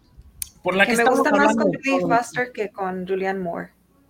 A mí me gusta ella más estaba mejor el, personaje. ¿De Sí? La Clarice de Judy. Clarice, No, pues sí. que la de de- Judy Foster. Clarice. No lo hace mal, pero fue la primera, ¿no? sí, Vamos a echarnos un Chianti. ¿no? mejor, pero Unos, unos sesos con Chianti. sí, unas escalopas de sesos. Por, and- por andar tocándole mal el violín. Chino, voy por unos tacos de cuerpo. Sí, no, se, se cenó a un violinista por desafinar. Se comió un violinista que desentonaba en la. Desentonó en la, en la obra y pues lo sirvió de cena con un Chianti. Ojalá, ojalá no vean este programa porque pues ya no voy a. yo desentono. ¿Eh? Porque yo desentono. Ay, ay, ay. Señores Hannibal. no lo vean. Muy bien. Pues ahí está, Hannibal. Pues, y la serie y todo La eso. serie. Esa sí, yo empecé a verla, pero no la terminé. Dijeron que estaba buena. Sí, sí, Estaba chida y pues a mí Mats me cae muy Sí, bien. sí. Muy buen actor, pero bueno, Sí, le quedó el personaje muy bien a él. sí. Aunque no se parecen ninguno con el otro, pero bueno. No. Este, Creo que- ¿qué más? ¿Qué más? Que vamos- todos ya dimos, ya dimos ya dimos, ¿verdad? Una, una ronda Sí, caníbal. Sí. Yo digo porque como tenemos invitado, tal vez podemos aventarnos el tema de canibalismo 2 Ujú. este, y poder avanzar. Sí, las preguntas, que no nos fallen las seis. ¿Sí me escuchan? Sí, sí. Ah, Sí. este, y pues con eso poder avanzar al capítulo y podríamos dar un, un segundo episodio del canibalismo Sí. este, y precisamente poder entrar a nuestro capítulo 3, que es lectura, cómics y publicaciones. En este Héctor también promovemos la cultura, que la gente lea, no nada más vea, y sabemos que hay mucha buena lectura, eh, muchas buenas publicaciones, novelas gráficas, y pues damos, ah, ya viene con la bolsita negra Masaki, De papitas, ¿no? Son de la bolsita, la bolsita chicharronera. Así que me gusta como para nivelar la la vida. de la sala. Sí, ya sé. En lo que ojea Masaki, Héctor, ¿tienes alguna publicación, alguna lectura, alguna novela gráfica que traigas en mente que nos recomiendes Fíjate al que auditorio? tengo, bueno, el último libro que estaba leyendo esta semana pasada eh, se llama La importancia de morir a tiempo. Eh, es un autor colo- colombiano que se llama Mario Mendoza. Este, no habla de caníbales ni de terror en sí, pero tiene unas historias muy, muy escalofriantes. Este libro habla de muchas historias eh, recolectadas de cosas muy bizarras en el mundo. Eh, y hay unas historias impresionantemente, eh, no sé si se puede contar todo. Sí, sí, sí. Hay, por ejemplo, No hay una historia de, de dos narcotraficantes que hablan en un bar y este cuate escucha esa conversación. Y la conversación va de que uno de ellos les está platicando que en la última noche con tu esposa, él tuvo una erección recordando al tipo que acababan de filerear la semana pasada y que lo convirtieron en carnitas. Entonces el otro, el otro cuate le contesta, no te preocupes hermano, eso es normal en este negocio, a todos nos pasa. Hay ese tipo de historias eh, muy bizarras, por eso se llama la importancia de morir a tiempo. Hay cosas que a veces ya no conviene ni siquiera, ni siquiera ver, Ujú. que el mundo a veces está un poco en decadencia, se podría decir, Sí. y este libro trata todo ese, ese tipo de vivencias. Entonces habla también de enfermedades como el cáncer, de ciudades perdidas como la Atlántida, y historias como esta, historias de fantasmas, pero todas reales. Entonces, ese libro es el que yo quisiera recomendar, La importancia de morir a tiempo de Mario Mendoza. A mí me ha pasado. Suena, suena escalofriante ese libro. Sí, ándale. Tranquilo. Sí, sí, los taquitos Happy de, Pops. de, de, de- de lengüita. Ay, se me- sí. Con Happy Pop. La importancia de morir. De morir a tiempo. ¿De quién, quién es el autor? Mario Mendoza, pero para no equivocarme, Ajá. déjame checar que sí sea cierto. Son como an- antología. Es como historias, histo- vivencias recolectadas a través de, de- del tiempo que él ha vivido, este, tanto colombianas, mexicanas, de todos los donde él ha, ha viajado, Mm. pero son unas muy interesantes, increíbles, algunas de mucha tristeza, de terror, dolorosas, que está, es un libro que de verdad si empiezan a leerlo, lo terminan, ¿eh? lo terminan rápido, no lo dejan de leer, se lo recomiendo totalmente. Si no les gusta, yo invito a los Happy Pops. ¿Tiene, tiene dibujitos? Eso. ¿Tiene dibujos? Sí, no, Oh. letras, sí, No es para ti, Sergio. No es para. la importancia de morir a tiempo. Ahí está. Sí. Muy bien. Pues muy bien, la importancia de morir a tiempo. ¿Alguien más que traiga recommendations? Venga, Masaki. Ah. se llama- es de Bernardo Esquinca y se llama Los niños de paja. Es un compendio de ocho cuentos de suspenso, no es de terror en sí. Se me hace chistoso porque el autor, que es de Guadalajara, eh, cuando lo publicó eh, se estaba divorciando y todos sus personajes son o solteros o viudos. Y están muy, muy entretenidos, están, son 123 páginas. Y me recuerda un poquito como a Alan Poe, en el sentido de el, el detalle de describir todos los espacios, la profesión de, de quien está, eh, del personaje en turno de cada cuento. Eh, pues sí, se ve como que sí le metió eh, pues bastante información, sí estuvo al pendiente. Hay un cuento de alguien que trabaja en, como tipo la morgue y te explica cómo es que determinan el, el estado de descomposición de los cuerpos, ¿no? Qué animales se desarrollan en qué día, eh, cómo es que saben que mueven el cuerpo de un lugar a otro. Está interesante. Así que Los niños de paja, un libro delgadito. Sin imágenes, Sergio. Oh. Me espero Nada al audio, es- no- nada es para ti hoy, Sergio. me espero al audiolibro. El audiolibro. Este, pues bueno, yo traje un librito que ya tengo añitos con él. Es Un eh, librote. Selección de cuentos de H.P. Lovecraft, que creo que van muy al tiempo ahorita, ¿no? Porque, este, como ya les mencioné, me puse a ver la serie esta de eh, Guillermo el Toro y había mínimo dos cuentos que estaban totalmente relacionados con. Uno es eh, Sueños de la Casa de la Bruja, que viene aquí, y otro que era y no era es el de las ratas detrás de las paredes, que está inspirado, pero no es tanto de los de los ritos, pues, de- del ciclo de Cthulhu, o como lo quieran llamar. En la adaptación que hicieron del Toro sí meten un poquito más, pero bueno, esta fue una, bueno, es una edición de la librería Barnes Noble. La verdad, estuvo muy barato, creo que me salió como en 10, 12 dólares. Y pues viene, hay las versiones completas de, eh, bueno, la llamada de Cthulhu, el caso de Charles Dexter Ward, que es este, su noveleta, El color fuera del espacio, El horror de Dunwich, En las montañas de la locura, viene Reanimator, viene este Dagon, viene, viene todos los que son así como que los conocidos, El horror de Dunwich, este, El morador de las eh, tinieblas, En las montañas de la locura, La, sobra, sombra sobre Innsmouth, eh, viene pues la mayoría, si no es que todo. Este, la verdad sí lo recomiendo porque pues todo lo que hemos hablado y que siempre vamos a hablar viene en estas páginas. No, no vienen monitos, por desgracia. Antes que preguntes, este, y bueno, aquí viene pues lo más importante, ¿no? Es la ficción eh, completa y pues son estos libros esenciales y este la verdad no lo pude dejar ir y pues siempre que se me olvida de qué van las cosas, pues este es mi tumbaburros y regreso a darles una buena leída. Entonces, pues creo que todo hogar debería de tener así, este, como que, como que su Biblia malvada, ¿no? Los cuentos de Lovecraft, el Necronomicon no existe, de eso ya hemos hablado muchas veces, pero bueno, este es mi recomendación para el día de hoy. No Lovecraft. les quites la ilusión, Masaki. Hay muchos que sí creen. Yo lo quiero. Yo lo quiero. Ya pedí uno de piel humana. Hablando de. Sí, hablando de. de- No, pues sí. No te lo vas a comer, nomás Sí. la piel. Claro. Bueno, pues, Pues yo creo que avanzamos. para irnos un poquito más rápido al capítulo, a menos que haya alguien más que tenga alguna recomendación de lectura, ¿no? Dejamos que el invitado tenga más, más espacio. Exacto, por eso quiero irme rápido, vámonos al capítulo 4, por ahí nada más hay un saludito, Masaki. Fernanda Morales nos saluda.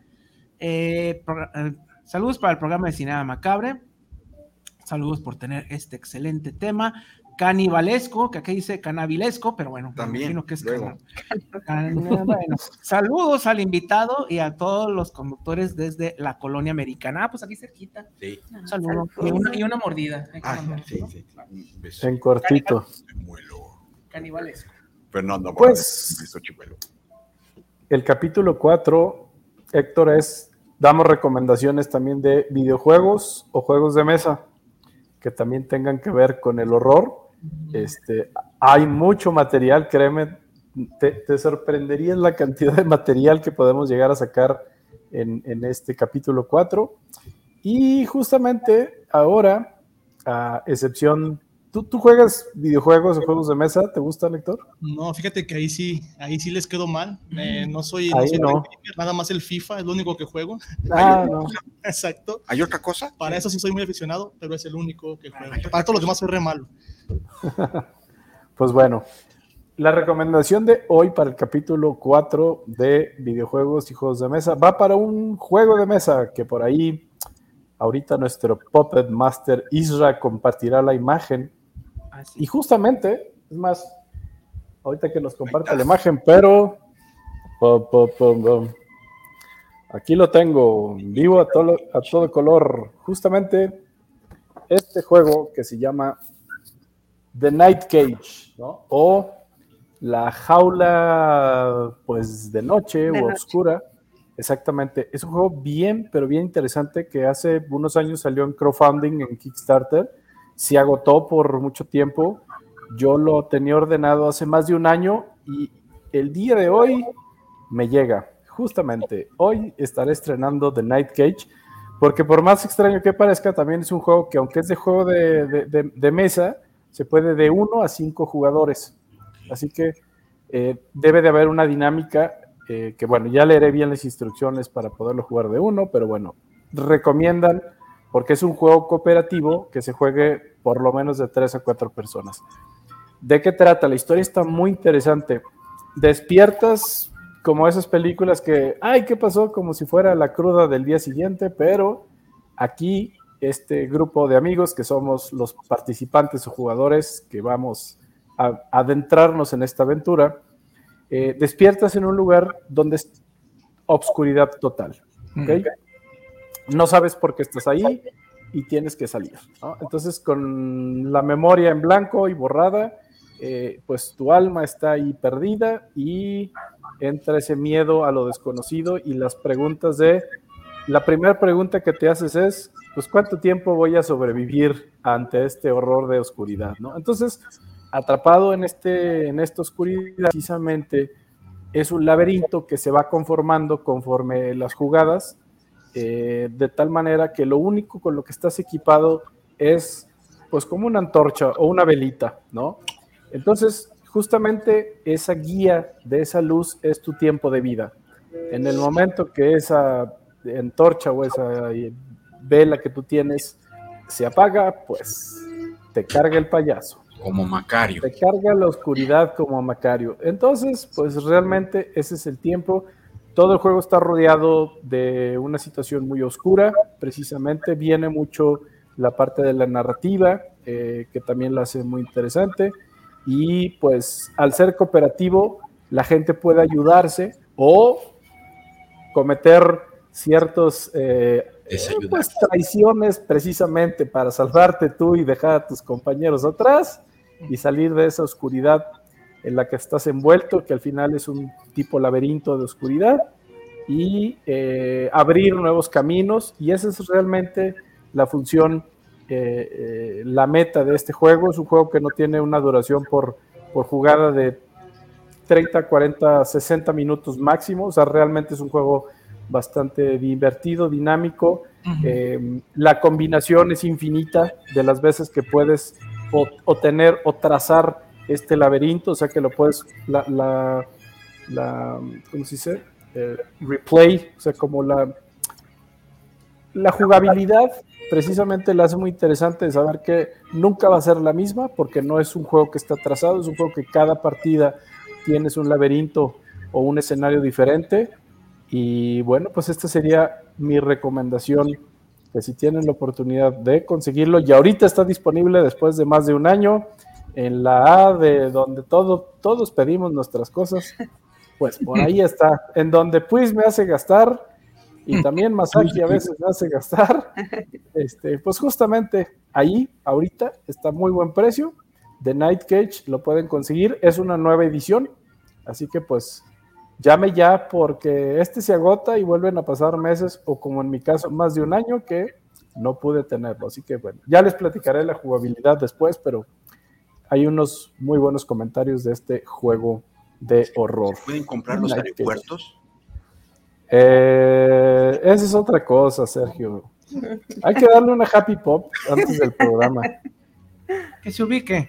No, porque va a empezar con la palabra ladra ahorita. La palabra ladra. y nos va a contar las películas en una hora, pero bueno. En un minuto. pues con eso cerramos. Spoiler alert, con eso cerramos el capítulo 4 y pues nos vamos al, penúltimo capítulo antes de entrar al tema y empezar a platicar también con Héctor, que hoy nos acompaña. Este, y si quiero mencionar el capítulo 5 porque sí vi esos cortos. Y Héctor, tenemos como capítulo 5 que son recomendaciones de cortos, cortometrajes o documentales. Esa es la sección del capítulo 5. No sé si en mente tengas alguno que recuerdes. Eh, ahorita no se me vino ahorita a la mente alguno. Quiero pensar en alguno este, que no sea muy visto. Eh, si quieren, vayan dándole en lo que me acuerdo ahorita de, alguno. Muy bien. Por ahí, Masaki, no sé si fuiste tú o Sergio, alguien compartió en nuestra red social, bueno, que es la, página pública de Cinema Macabré, de unos cortos, eh, todos mexicanos. Sí, y todos. Ya vi ya vi tres de los cinco que están ahí y qué buenos cortometrajes. Muy, pero muy buenos. Vi, y los voy a recomendar, los otros dos no los he visto. Vi Mártiris de Luis Felipe Hernández. Un cortometraje de creo que siete minutos por ahí. Excelente cortometraje de estos de stop motion. Bastante, bastante perturbadores. Eh, vi Cerulia de Sofía Carrillo también un cortometraje de 11, 12 minutos, pero el que más, más me gustó, también de Sofía Carrillo, es un cortometraje que se llama Prita Noir. Este, que de hecho es anterior al de Cerulia, de Sofía Carrillo, pero este de, Prita Noir creo que me, me llegó más y están unos, unas escenas bastante oscuras, ¿eh? bastante perturbadoras, diría yo. No están así, no están tan a la ligera, están muy bien hechos. Así que pues serían mis tres recomendaciones y las pueden encontrar justamente eh, en esta publicación. Por ahí está la recomendación en nuestra eh, página de Cinema Macabre en Facebook. Ahí están los cinco, están los enlaces de los cinco o seis, más aquí no me acuerdo. ¿Seis? Cinco.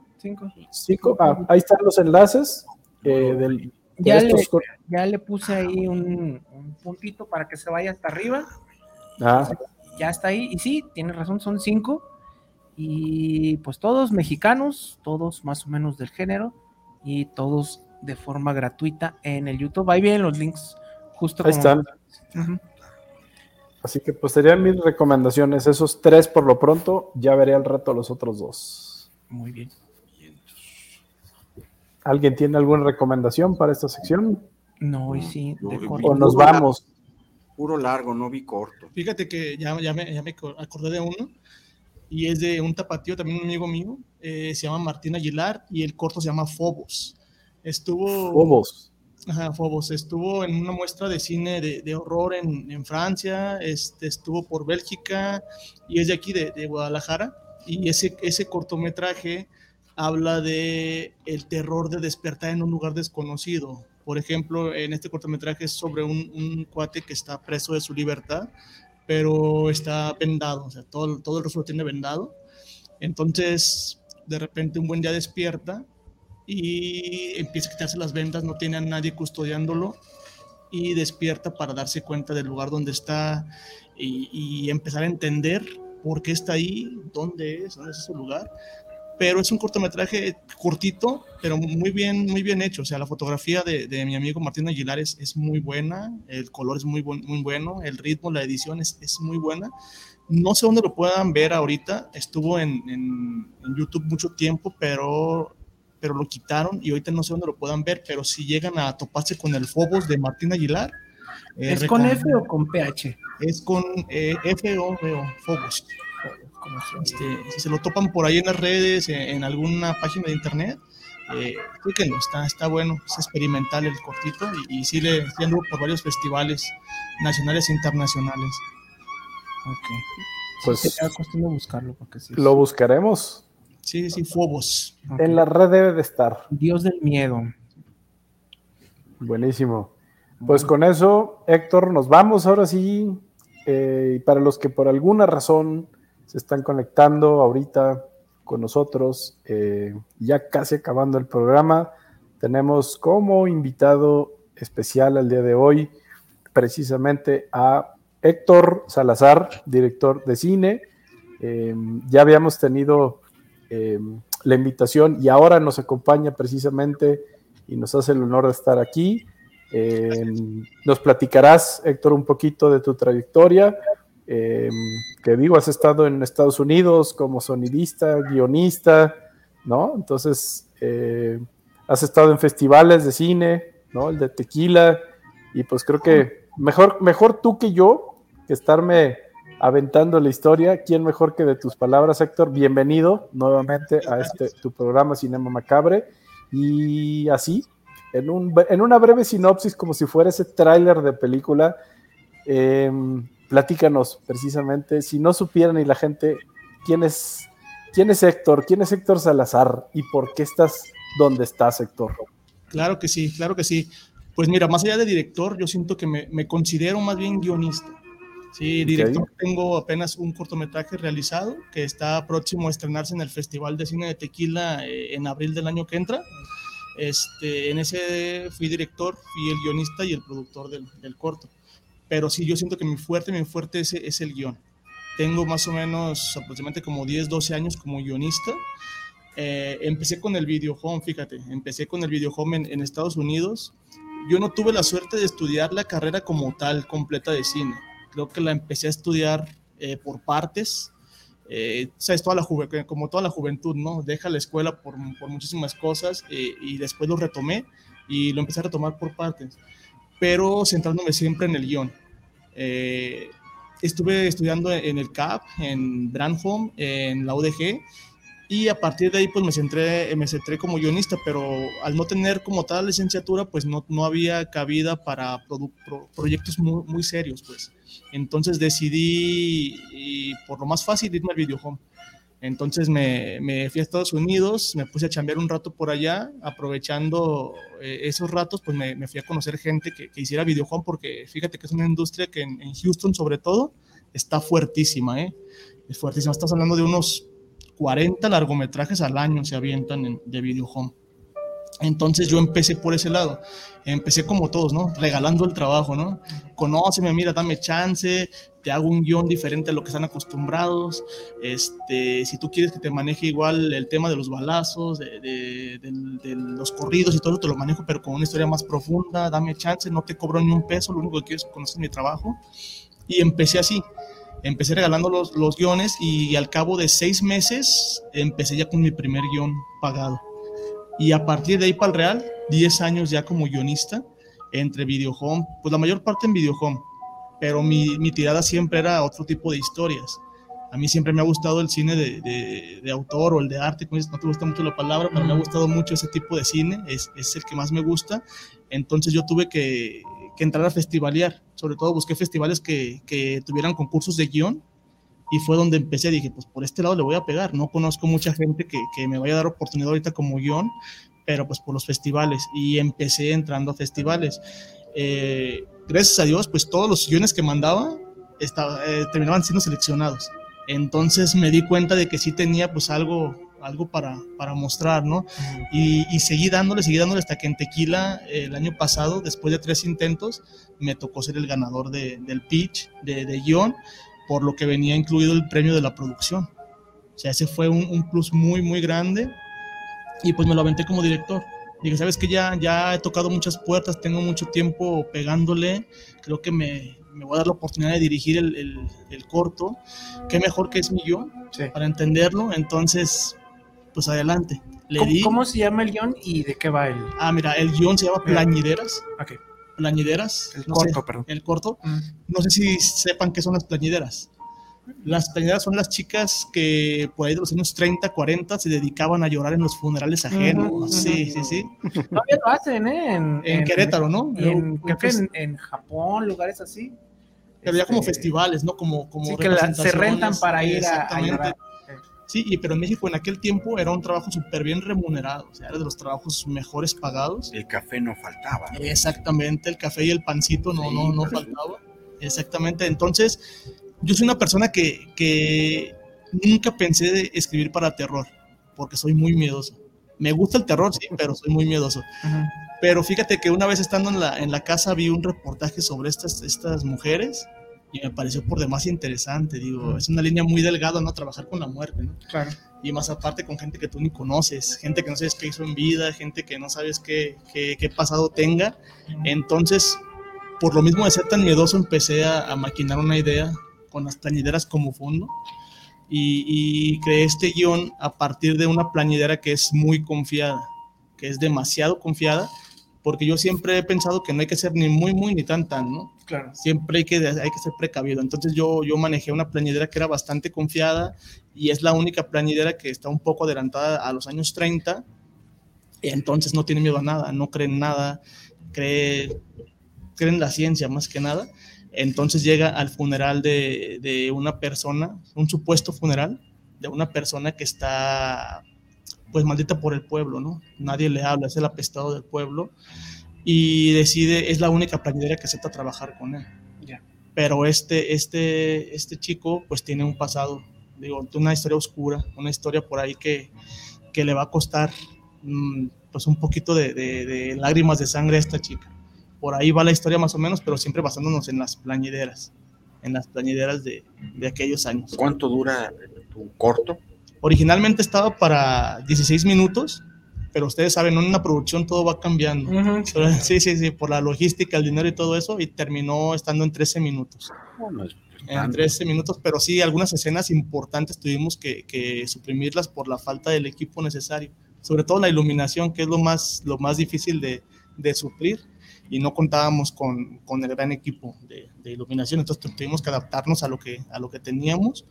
Y aparte que, pues mira, fíjate que a pesar de nunca haber dirigido, este, salió un, un proyecto, espero que salga un proyecto pues, pues bueno, conforme un equipazo. Para mí es un equipazo, fíjate que traje de actores a, a Humberto Fuentes, aquí Tapateo, no sé si lo conozcan, ya tiene bastante trayectoria, Patti Lupercio también, con más de 30 años de trayectoria en la televisión, y un conjunto de chicos egresados de, la, de, la- de universidades que le pusieron bastantes ganas, su talento, y- y, pues, se conformó un equipo muy, como una familia ¿Cuántos actores están en el corto?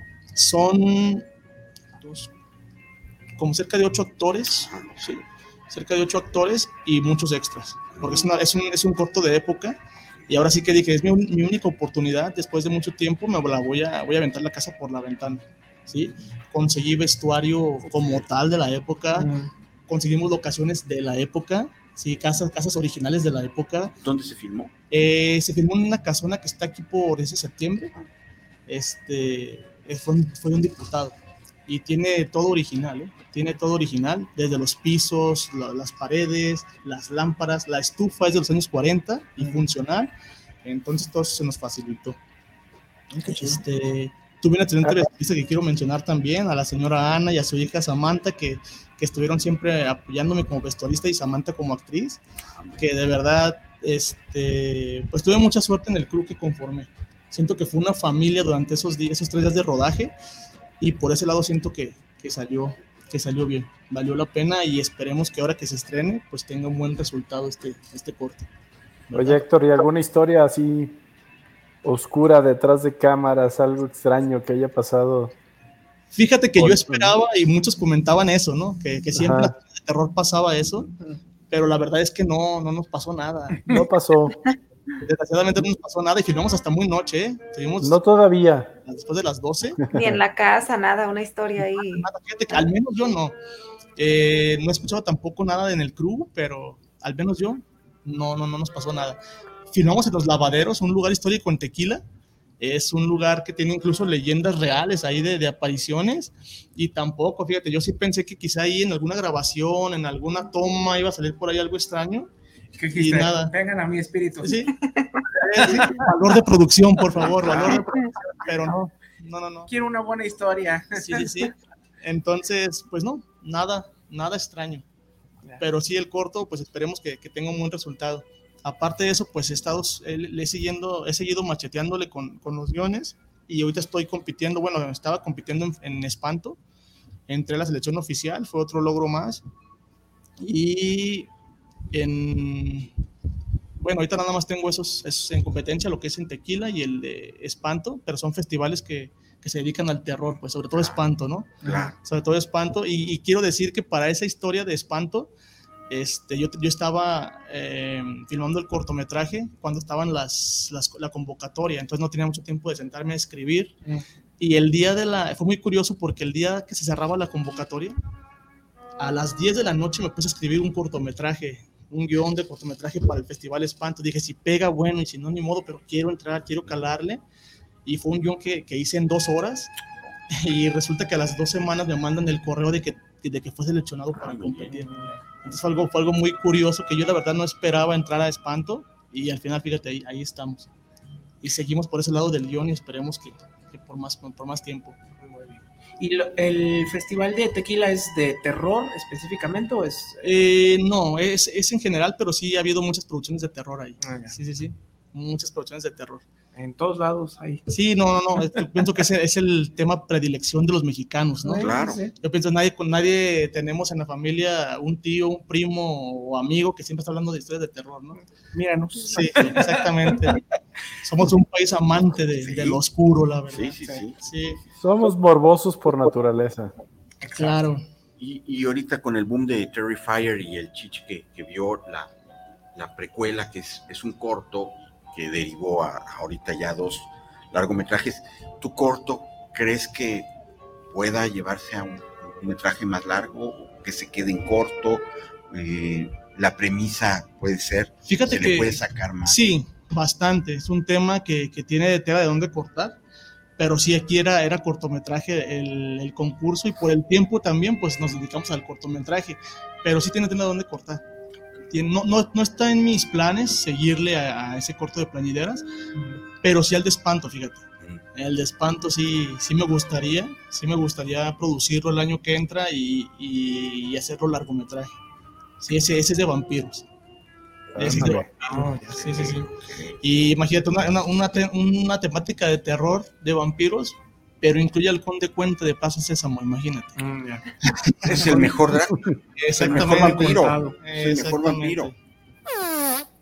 Esperemos se pueda hacer un largometraje. La verdad, la historia tiene mucho, mucho potencial para hacer largometraje. Muy bien. Pues Muy bien, Héctor. A nivel de escritura, ¿qué, qué, es, cómo, ¿qué diferencia hay en escribir un guion a una novela, un cuento, a nivel técnico? Eh, las acciones, sobre todo que un cuento se escribe, puedes contarlo como tú quieras, este, incluso hasta eh, puedes contar, se levanta porque un cuate está sediento y se levanta para tomar un vaso de agua que es de color tal y así.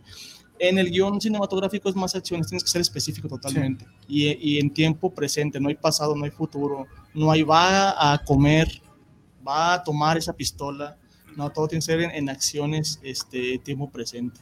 ¿sí? Jaime toma una pistola, la levanta y dispara, ¿no?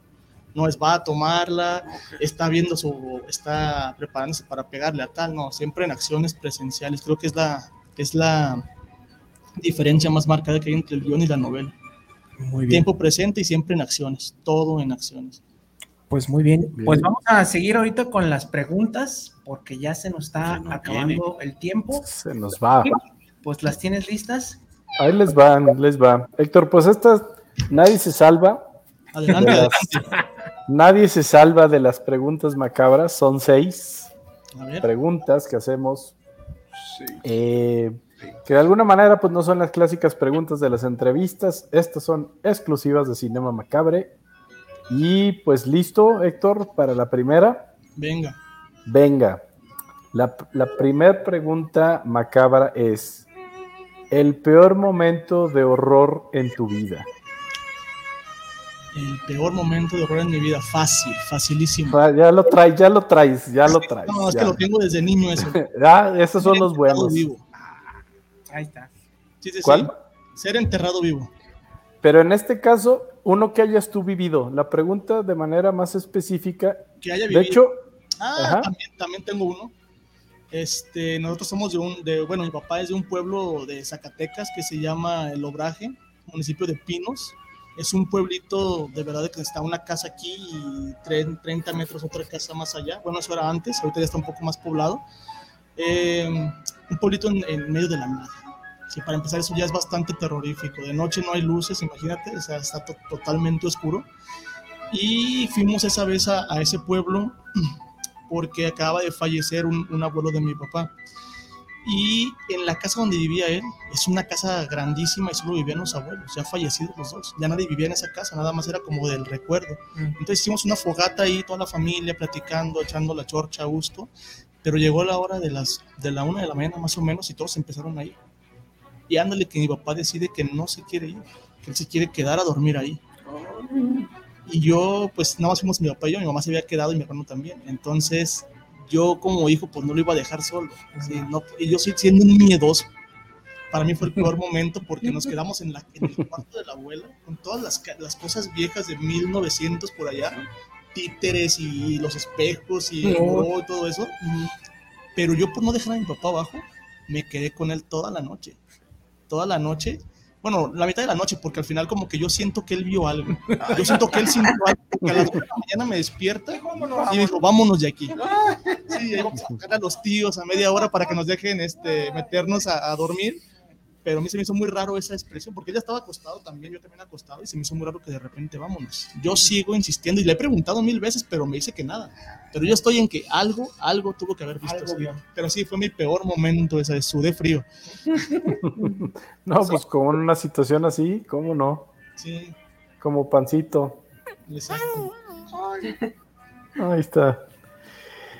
Pues bueno, la dos ya la contestaste que precisamente cuál sería una situación que para ti fuera el peor escenario de horror y pues ser enterrado vivo. ¿Por qué, Héctor? ¿Por qué esa parte te causaría tanto horror? Eh, la que cualquiera. La claustrofobia y sobre todo porque ahí ya nadie te puede ayudar, ¿no? Todavía quizá en una, en una situación de claustrofobia en algún lugar hay la posibilidad de que alguien llegue y te rescate. Siendo enterrado vivo, jamás. Y fíjate que yo le agarré mucho miedo a eso desde una plática que, que escuché cuando fui a ver las momias de Guanajuato. Una leyenda de, de varias momias que habían sido enterradas vivas y la posición en la que estaban, ¿no? Con sus manos así, de, de que gritaron, arañaron y todo eso. Fue mi primer acercamiento para ese, para ese temor. Ya. El segundo me lo dio Joaquín Pardavé. Ay, sí. Joaquín Pardavé y esa, esa La historia, leyenda, esa leyenda urbana, exactamente, de que fue enterrado vivo y que lo- cuando lo exhumaron por unos papeles creo que dejó ahí. Creo que era un billete de la lotería por lo que lo exhumaron. Ah, mira, fíjate, fíjate Sí. cómo también la leyenda urbana va, va cambiando. Yo Ajá. conocía de que era un, un testamento, algo así, y este y que lo encontraron arañado y el cajón arañado, y con sangre. Ese, ese fue por fue el motivo que terminó por detonar esa fobia. Y a partir de hoy, tanta es la fobia que a todos mis familiares les, les he dicho siempre, yo quiero ser cremado. Yo quiero ser cremado, no quiero ni siquiera velación. O sea, yo quiero, te, te moriste y directamente al horno, vámonos. Sí, sí, sí. Ese es el, el- mi peor miedo. Hace, hace poquito escuché, y es una comediante que, bueno, no me da a mí tampoco tanta risa ella, no ahorita no recuerdo bien su nombre, y, le, y, y tiene ese miedo y dice que en su testamento está que el día que la vayan a, a enterrar, porque ella sí quiere ser enterrada, nada más que se aseguren que esté muerta cortándole un dedo del pie. Y así lo tiene por escrito. Que porque aparentemente puede ya resultar tan fuerte el dolor que si estás vivo, de lo que sea que tengas, te vas a levantar. Entonces, Dice que quiere, ahora sí como almuelas, pero en lugar de un besito, va a ser una mordida del muelas en el dedo chiquito del pie. Y eso, y eso pidió, pidió esta actriz precisamente que le corten con una pinza, una tijera. Ya quiero ver yo a un familiar, ¿no? En el momento de, de la, oye, pues córtale el dedo a mi abuelita o a mi mamá, ¿no? A ver si David, creo que ese momento va a estar más tétrico que realmente la muerte en sí. Sí. Pero bueno, Que pida. este, pues fíjate que yo tengo algo muy parecido, pero de- yo desde hace unos días traigo la idea de que más allá de estar enterrado vivo, que por una situación de tortura me pusieran como en un, como esos medievales, pero donde no hay manera de moverte. ¿sí? Ah, Así que, Iron Maiden. ah, exactamente, que estás totalmente, tu cuerpo está adaptado a alguna caja metálica o algo donde solamente puedes ver y la boca, ¿no? Y que te van a dejar respirar y ver. Este, Como en estado que- vegetativo.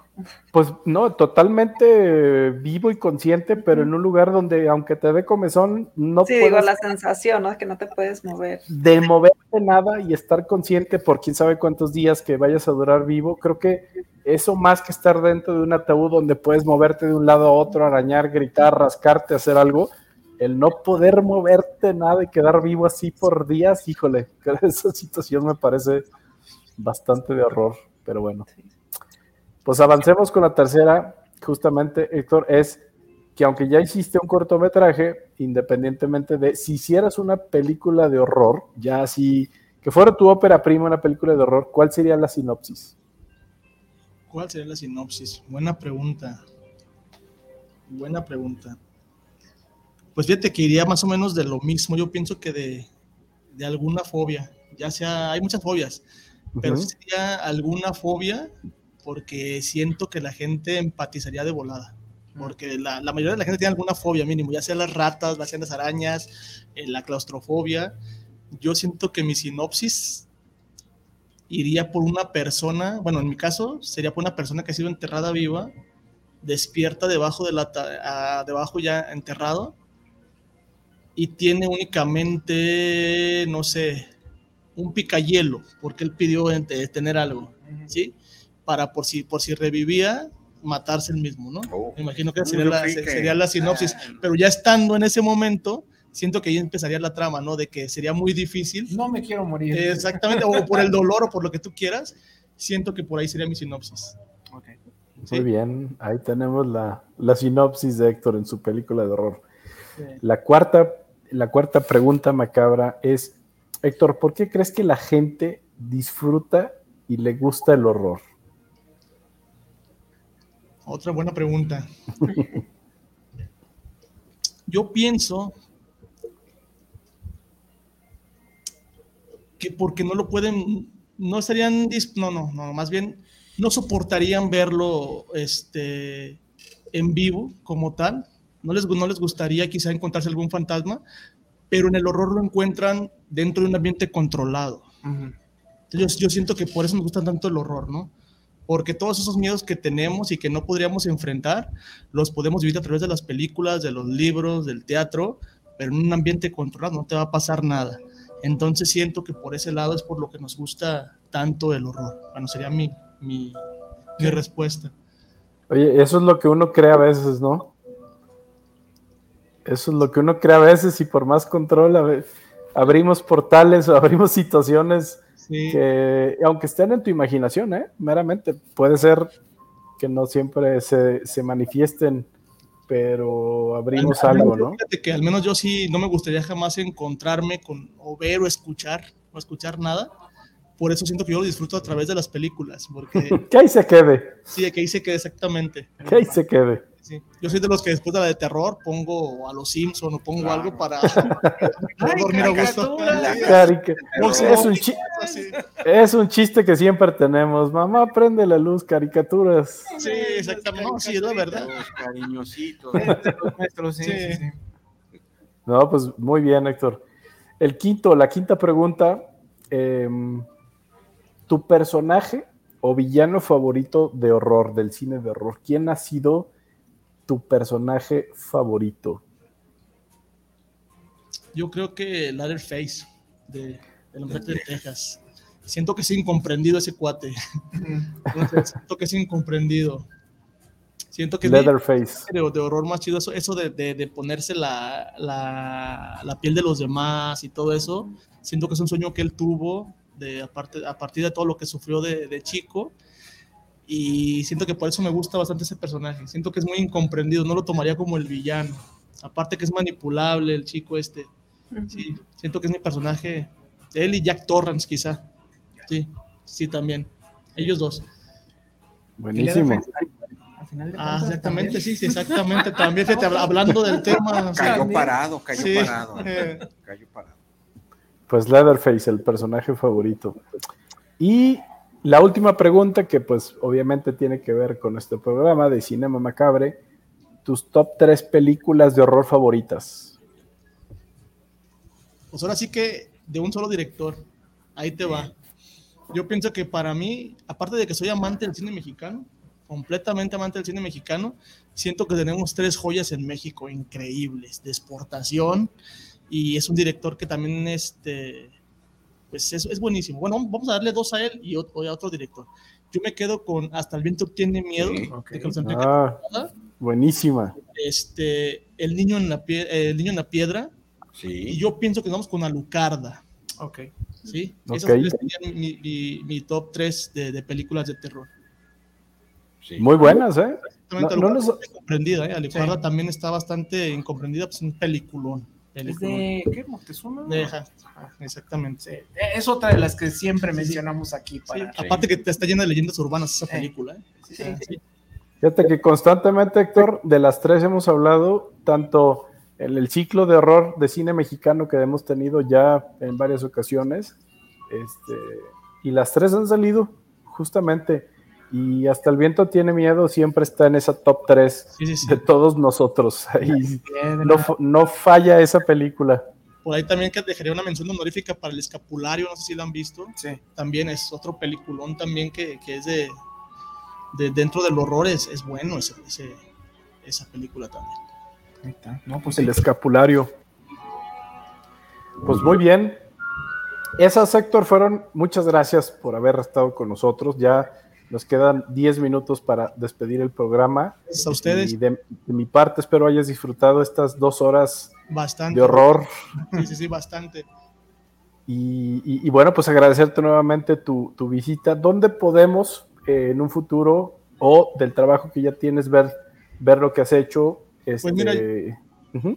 yo tengo aproximadamente ya 10 películas, no, como unas, unas 8, porque dos tienen producción sí, más o menos, que ya están en, en cine mexicano y en cine latino, que constantemente okay. salen, que es parte del videojuego. Este, la más famosa que yo creo que pueden encontrar en, en cine latino, sale muy, muy seguido, se llama Mujeres Peligrosas. Mujeres Peligrosas de, de Raúl González en Houston. Este, en cine latino sobre todo. Ah, y tengo una de caníbales, se me había pasado eso. Sí, sí, sí, tengo una de caníbales que también está en producción. Ya, ya se, Ahí se está. Acabó filmar, se acabó de filmar y está próxima a estrenarse en un mes en el canal de Estudio Sola TV, sí, en YouTube, y a partir de ahí, de ahí se va a cine mexicano y cine latino. ¿Cómo Eso, se va a llamar esa? De, de, caníbales, sí, sí, sí. ¿Cómo se llama? Se llama, bueno, yo, yo le había puesto Están entre nosotros, pero al final el, título cambió y le pusieron 48 horas de terror. Vende más, sí, vende, sí, vende más. Exactamente. Así, yo no soy bueno para los títulos, fíjate, soy bueno escribiendo todo el argumento, pero en los títulos siempre estoy como que titubeando. Siempre. Sí. ¿Dónde se puede ver? Eh, se estrena en abril en el, dentro ah. del festival, es la película que abre el festival. De hecho, en la, en la gala inaugural es la, es la, película que abre. Iba a estar en La Paz este año. Oh. Estuvo, fue seleccionado este, para estar en La Paz, pero no terminamos con la postproducción. Nos faltó la música, entonces no lo quise mandar así con música de. No sí, para... yo quería la música original, entonces dije, espérate mejor. En abril, en abril se estrena en, dentro del, del, marco del Festival de Tequila. Están invitados todos. Ah, sí. ah vamos, sí, sí, vamos. Sí, sí, Está aquí cerca. Ahí está, aprovechando, no sé si puedo mandar un saludo. Por supuesto. Claro, sí, claro. De, de, de Brand Home que se llama Alejandro Trigos. Yo pienso que fue un pilar, pilar en lo que, en lo que soy ahora, porque en el, en el tiempo que tuve la problemática esta de que dejé de estudiar, yo pienso que un regaño de él fue lo que a mí me mantuvo dentro del cine y, y por él yo siento que, que, sigo en esto. Sí, sí, sí. Entonces sí quisiera mandarle un, un, saludo a ese gran maestro, sabe muchísimo, se llama Alejandro Trigos, de aquí de Guadalajara, Tapatío y excelente director excelente productor y, y de todo. Sí, buen, buen, buen maestro. Muchas gracias. Pues ahí está. cine de hechura nacional, de terror, Sí.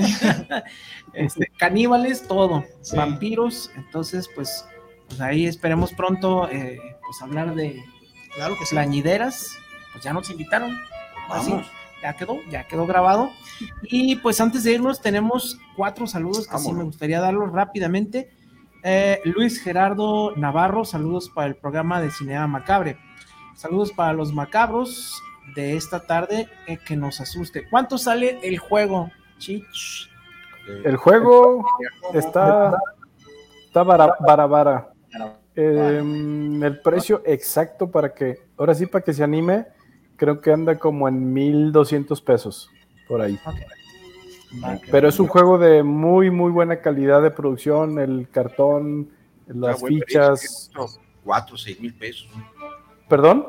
Yo he visto de cuatro, seis mil pesos juegos de. Lo que sí, lo que sí deben de estar atentos, digo, respondiendo nuevamente a la pregunta, es que como son juegos un poquito de repente como medio de culto, eh, lo vuelven a. eh, justamente está en 1116 pesos, miren, no estaba yo tan mal. Pero de repente, en dos, tres días, se puede ir a tres mil pesos por la demanda y porque se agotan, porque son producciones muy cortitas, porque son de casas productoras pequeñas. Este, ahora sí que en este precio, si lo quieren comprar, pídanlo ya, porque luego se puede ir al triple eh, o no haber. Así que bueno, ahorita que está disponible, vale mucho la pena. 1200 pesitos menos. Pues ahí está. Luego, hashtag pancito pa'l susto, señor Muelas. Por favor, mande un saludo a Raquelito, que siempre los ve y, les, y le gusta su programa. Por supuesto que un saludo chimuelo a Raquelito y un beso también. Muy bien. Y Martín Gómez, saludos para el programa desde Bonham Park, California. Saludos al Muelas. Mándame un beso tronado. Por supuesto, Martín, un en inglés. Smuac. Joel Herrera, saludos para Cinema Macabre, saludos para los macabrones, locutores, pero en especial al Muelas. Por supuesto, apropiándonos de este programa, Joel. Gracias. Como el puis. Muy bien. Oye, al pancito nunca me lo pelan, pero, pero pancito les va a mandar un saludo. La rifa, La rifa. La rifa, la rifa. que la primera, La o el ganador. Necesitamos hablar de Umbra. Umbra, ahora con los paquetes aquí para los mexas. eh, el, el paquete mensual, tan solo 59 pesitos de streaming, canal en vivo 24-7, contenido exclusivo como Cinema Macabre, series y películas que no se encontrarán en ninguna otra plataforma y 7 días gratis. Y si ya quieren mejor el año completo, 616 pesitos, 616 pesitos, 13% de descuento, 7 días gratis para que vean el contenido, streaming, canal en vivo 24/7, contenido exclusivo como Cinema Macabre, series y películas que no se encontrarán en ningún otro sitio, porque Umbra es la plataforma dedicada al terror y al horror. Todos somos Umbra. ¿Qué más, qué más? Y ahora sí, Pues, qué mejor que con una película de Umbra pedir una Happy Pop. Claro. Nada más para que no se pongan como Sergio, que no se excedan. ¿Y cómo pueden pedir su Happy Pop? Pues muy sencillo.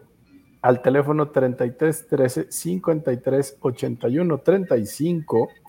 O más fácil para que inclusive, como dicen, de la vista nace el amor. Vean eh, los sabores y todo lo que ofrece Happy Pops en sus redes sociales, en este caso en Instagram las encuentran como happypops.gdl y ahí están los datos precisamente.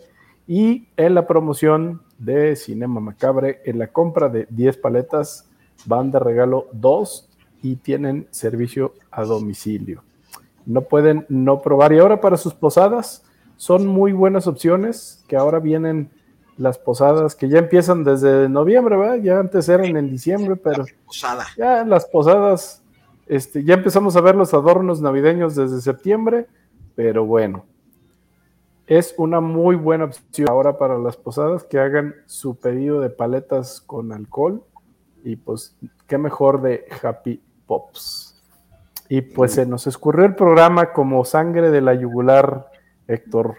Gracias por, por habernos acompañado este, el día de hoy. Espero hayas disfrutado como nosotros este programa donde, Bastante. donde hoy yo creo que pues también nuevamente no estamos rompiendo el récord de más de 500 mil conectados en vivo que se rompió el récord el sábado pasado. Este, llegamos a 500 mil personas conectadas en vivo a este programa. Suena fácil, pero, pero ese número de personas escuchando horror nos dice que precisamente es un género que todos amamos. Y hay muchos de horror, hay muchos de closet de horror, pero en el fondo les gusta este tema. Así que pues gracias también a todos los que hacen posible escucharnos a través de Guanatos FM, por ahí que se manifieste nuestro Puppet Master Israel, macabro Israel. Ah, ahí viene, ahí viene. En la mesa espiritista, eso, Israel. Ahí está. El fantasma de Cinema Macabre es el que hace posible la parte técnica. Y pues de mi parte, el Chich, agradecerles nuevamente estar con nosotros. Y me despido. La o el este ganador. Los ganadores, ¿sí? Los ganadores, precisamente. Fue doble. Son dos, ajá, son Fernanda Morales y Ana Cervantes. Ana Cervantes y Fernanda Morales tienen que ir a partir de lunes a Ocampo número 80 entre Avenida Juárez y Pedro Moreno a la sucursal de Centauros Video de lunes a sábado de 10 a 8.30 con su identificación para reclamar eh, sus películas ganadoras. Muy bien. Gracias. por- Buenísimo. Pues ahora sí. Pues ahora sí, vámonos. Lástima que terminó. Porque aquí espantan. Nos vemos. Adiós. Muchas Nos gracias. vemos, Melissa, Y en que cabina. estén en paz. El secreto de la vida, más aquí. Bueno,